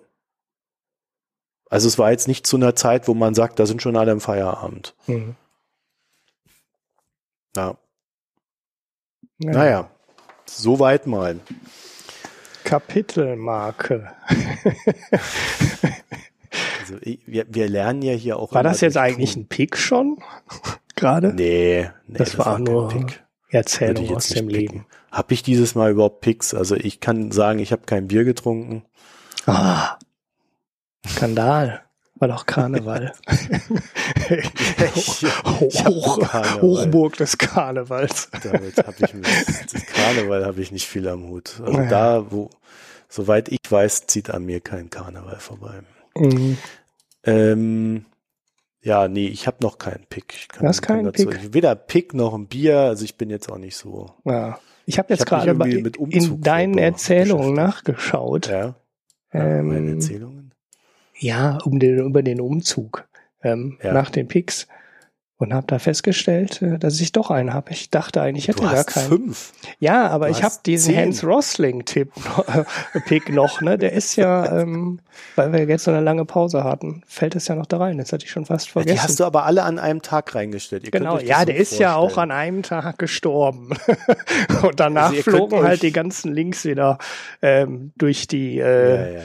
Ähm, durch meine Timeline und ich hatte ja selber auch schon mal ein paar Sachen äh, verblockt, ein paar Präsentationen von dem. Ja, der ist jetzt äh, vor zwei, drei Wochen. Ähm, ja, eher drei. Ja, eher drei, ne? Das war kurz nach der Sendung. Ähm, an Krebs gestorben, war noch nicht so sonderlich alt. Ich habe es jetzt nicht mehr im Kopf, aber 67 oder sowas.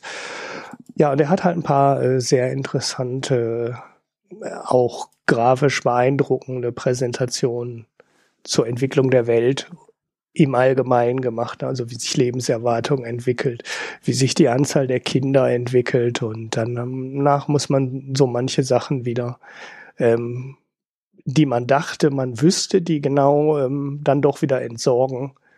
Und es ist ganz interessant, ich werfe die Sachen mal in die Show Notes, weil es sind Videos, das macht jetzt wenig Sinn, die zu erzählen. Da könnt ihr euch ja mal anschauen. Wer den noch nicht kennt, das war so wirklich einer, der mal Datenvisualisierung richtig vorangetrieben hat und ja, das äh, auch mal einem größeren Publikum geöffnet hat. Ja, also der eine Pick hier heißt irgendwie, wir sollen nicht die News Media äh, benutzen, um die Welt zu verstehen. Und dann ist dann drunter hier irgendwie so eine, so eine Einblendung schon.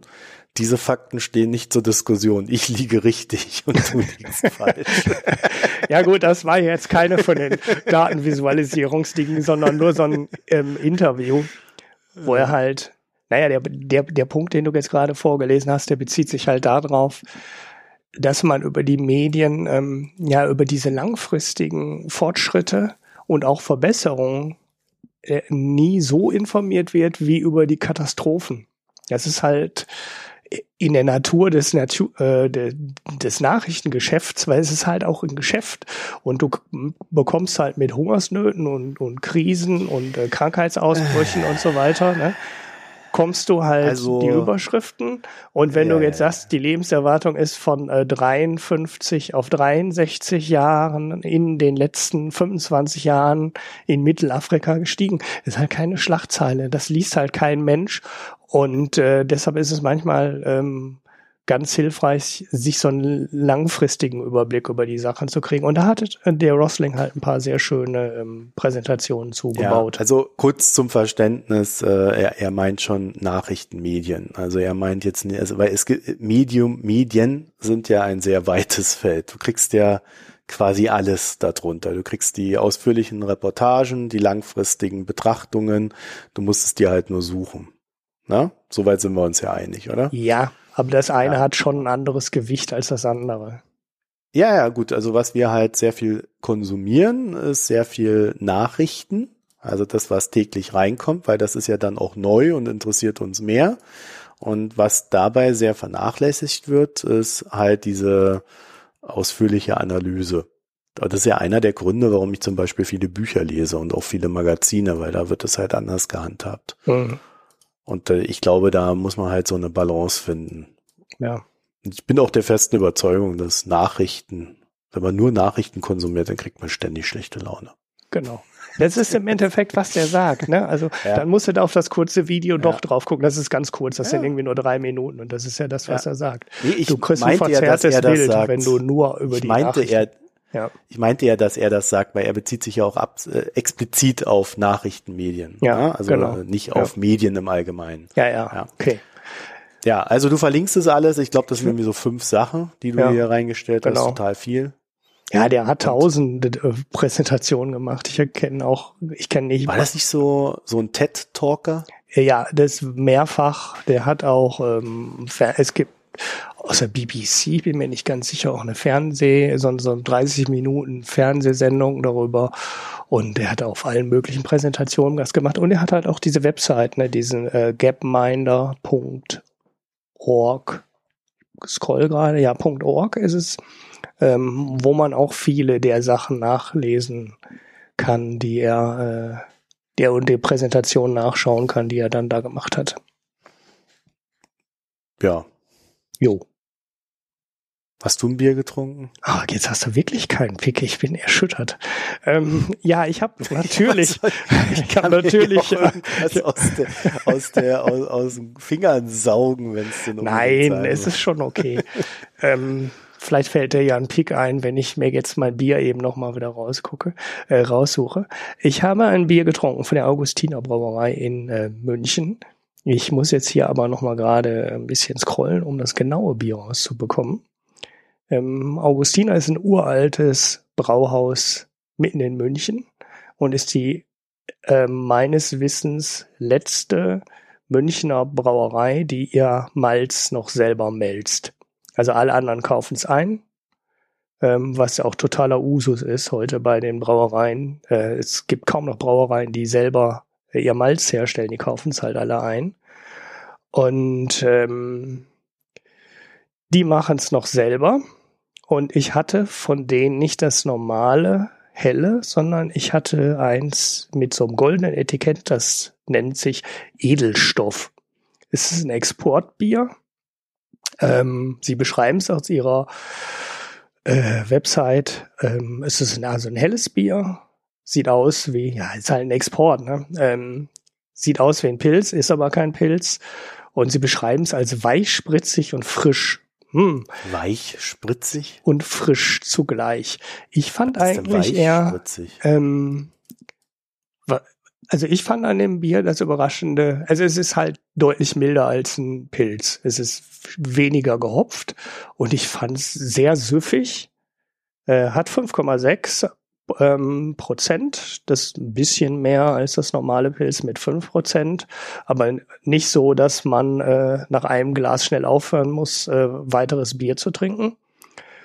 Äh, und ich könnte mir vorstellen, dass das auch ein Bier wäre, was dir schmecken würde. So nach den Bieren, wo du bisher gesagt hast, die schmecken mir und die schmecken mir nicht, ähm, könnte ich mir vorstellen, dass das was für dich wäre. Also mein äh, Adjektiv dafür wäre ähm, süffig. Also ich fand es äh, sehr angenehmes Bier. Was, ein Marco-Bier oder was? Ja. Süffiges Marco-Bier.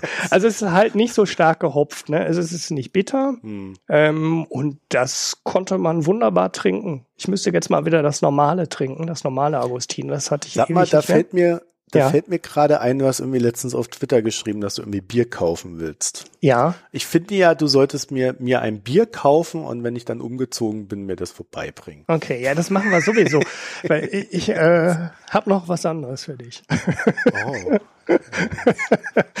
oh yeah. Ja, ja, das ist ja dann auch äh, quasi um die Ecke. Ja, eben. Ne? Mhm. Da machen wir dann auch mal eine Live-Aufnahme. Genau, da sitzen wir mal beide an einem Tisch. Dann quatschen wir dann uns trinkt man nicht. dann ein Bier und reden über Wirtschaft und danach hört uns keiner. ja, genau. Wir sollten eigentlich sowieso schon, äh, wir sind ein Wirtschaftspodcast und wir müssten eigentlich auch mal einen in der Wirtschaft machen. Ne? Das bietet sich an. Oh nee, nee, nee, das, das ist so irrsinnig laut. Ich, ich, ich kenne mehrere Podcasts, die das gemacht haben und du, das nervt so dermaßen ja. dann diese Hintergrundgeräusche. Ja. Vor allem mit dem äh, Equipment hier. Ne? Also mein Mikro hier, ich weiß gar nicht, ob das bei dir genauso ist, aber hier dieses, ja, ja. Äh, das nimmt hier alles auf. Also wenn hier jemand durchs Treppenhaus geht, habe ich es in der Aufnahme drin. Ich mute dann nachher noch ein paar Sachen, wenn ich das schneide. Aber das ist ähm, unfassbar, wie empfindlich dieses Mikro ist. Ja, ja, und dann heißt es immer, das sind die besonders guten und dann äh, hörst du jeden Scheiß da drauf. Ja, du musst dich echt in so einen schalldichten Raum setzen. Ja. Ist, ja, ist ja auch eine Türe dazwischen. Es ist ja nicht so, als hätte ich die Türe nicht zu. Ähm, trotzdem ähm, hörst du die Umgebungsgeräusche alle. Und ich dachte eigentlich, dass diese Headset-Mikros so eine ganz krasse Charakteristik hätten, dass die nur den Schall aus Richtung des Mundes aufnehmen, aber die sind so empfindlich, also zumindest hier von dem Headset, was ich habe, dass der wirklich alles aufnimmt, was ich fast schon ein bisschen nervig finde. Naja, dann kannst du endlich mal so hören, was im Haus so vor sich geht. Mhm. Genau, wenn du das voll hochdrehst, ne, dann ist es echt äh, eine Abhörer. Wer weiß, wer weiß, was da rauskommt. So ein Russenmikro. da hörst du alles ja. mit. Apropos Russe, also äh, äh ich habe jetzt doch noch einen Pick ähm, aha, aha, jetzt mal so aus dem, aus dem Ärmel geschüttelt, aber ich habe tatsächlich einen extrem guten Artikel äh, im New Yorker gelesen, der sich äh, mit dieser russisch-amerikanischen Beziehung mal beschäftigt hat. Ist jetzt so wirklich frisch, ist vom 6.3. Was? Nee. Oh, aus der Zukunft. Ja, das ist aus der Zukunft. Jetzt 2012. 2017, 03, 06. Also aus der Zukunft, hm. ja. Aber wahrscheinlich äh, haben sie das irgendwie, ist das irgendwie so die, das, die Magazin-Edition. Die haben den einfach schon online gestellt. Jedenfalls, wie auch immer, ähm, extrem guter Artikel, enorm lang. Und der geht das Ganze so ein bisschen historisch an über die, über die KGB-Zeit, äh, Sowjetunion, äh, Reagan-Ära. Also man hat so einen ganz guten Überblick bis ins Heute rein mit, mit so diesen neuen Geschichten, äh, Infokrieg und wie die Beziehungen da so auseinandergegangen sind und zerrüttet wurden unter Obama, waren auch für mich ein paar neue Aspekte mit dabei. Und also wer sich für diese Thematik interessiert, Russland, Amerika, jetzt gerade auch unter dem orangen Schreihals vielleicht, ähm, ja, den, ähm, dem empfehle ich, guckt da rein, guckt euch, liest euch das durch, das kostet ein bisschen Zeit, aber es liest sich auch echt gut. Ihr kennt ja so eine schöne, fluffige Schreibweise immer da beim New Yorker. Ja, so. Mehr habe ich heute nicht zu sagen. Ja, ich auch nicht. Ja, dann können wir ja Schluss machen. Genau. dann machen wir doch mal Schluss. Wir haben ähm, auch schon, unsere kurze Sendung hat auch wieder äh, super funktioniert. Ja, 1,38 halt zeigt der Zähler. Mit ein bisschen ja, du Vorlauf. Du kannst ja auch mal was rausschneiden. Wenn nee, ich nee. so Bullshit rede, schneid das doch einfach weg.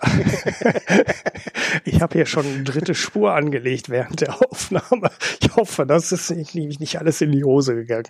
Nein, oh ich, ich habe meine Spur doppelt irgendwie, aber ähm, die ersten zwei sehen okay aus. Auf einmal hatte ich eine dritte, als ich äh, ja. Hätte ich vielleicht irgendwie hier auf Aufnahme drücken sollen. Nein, nein, vielleicht. deine Spur ist in Ordnung und meine ist irgendwie doppelt. Ich weiß nicht. Ich wollte im Browser Apfel-T drücken und habe dann den Reaper Apfel-T gedrückt und dann hatte ich auf hm. einmal eine dritte Spur.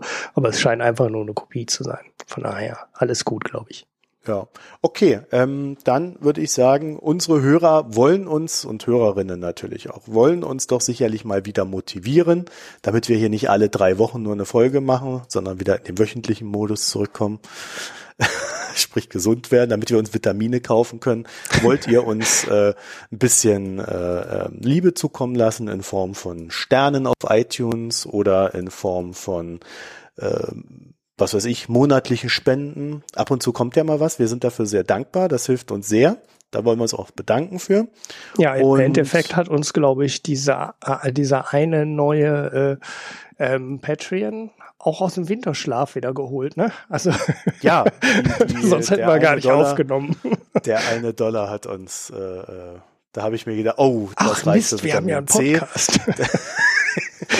nee, es war, also ich, ich war ja äh, jetzt auch irgendwie zwei Wochen mehr oder weniger am Husten und die ganze Zeit am Rumreisen von A nach B, um diesen ganzen Mister zu organisieren. Und, und äh, bin jetzt gerade so äh, auf dem Sprung wieder gesund zu werden. Und bei dir hört man es ja noch, dass du auch irgendwie, naja, du kannst reden, immerhin. Ja, ja, ich habe nicht mehr dieses komische Kratzen, was ich im letzten Herbst oder wann war das im Winter hatte. Äh, so, jetzt habe ich halt die Stirn zu, Nasennebenhöhlen, keine Ahnung. Aber ja, den Tiefpunkt habe ich hinter mir. Alles gut. Irgendwas ist ja immer. Genau. Okay, also dann viel Spaß, viel Freude, schöne Woche. Bis bald. Tschüss. Tschüss.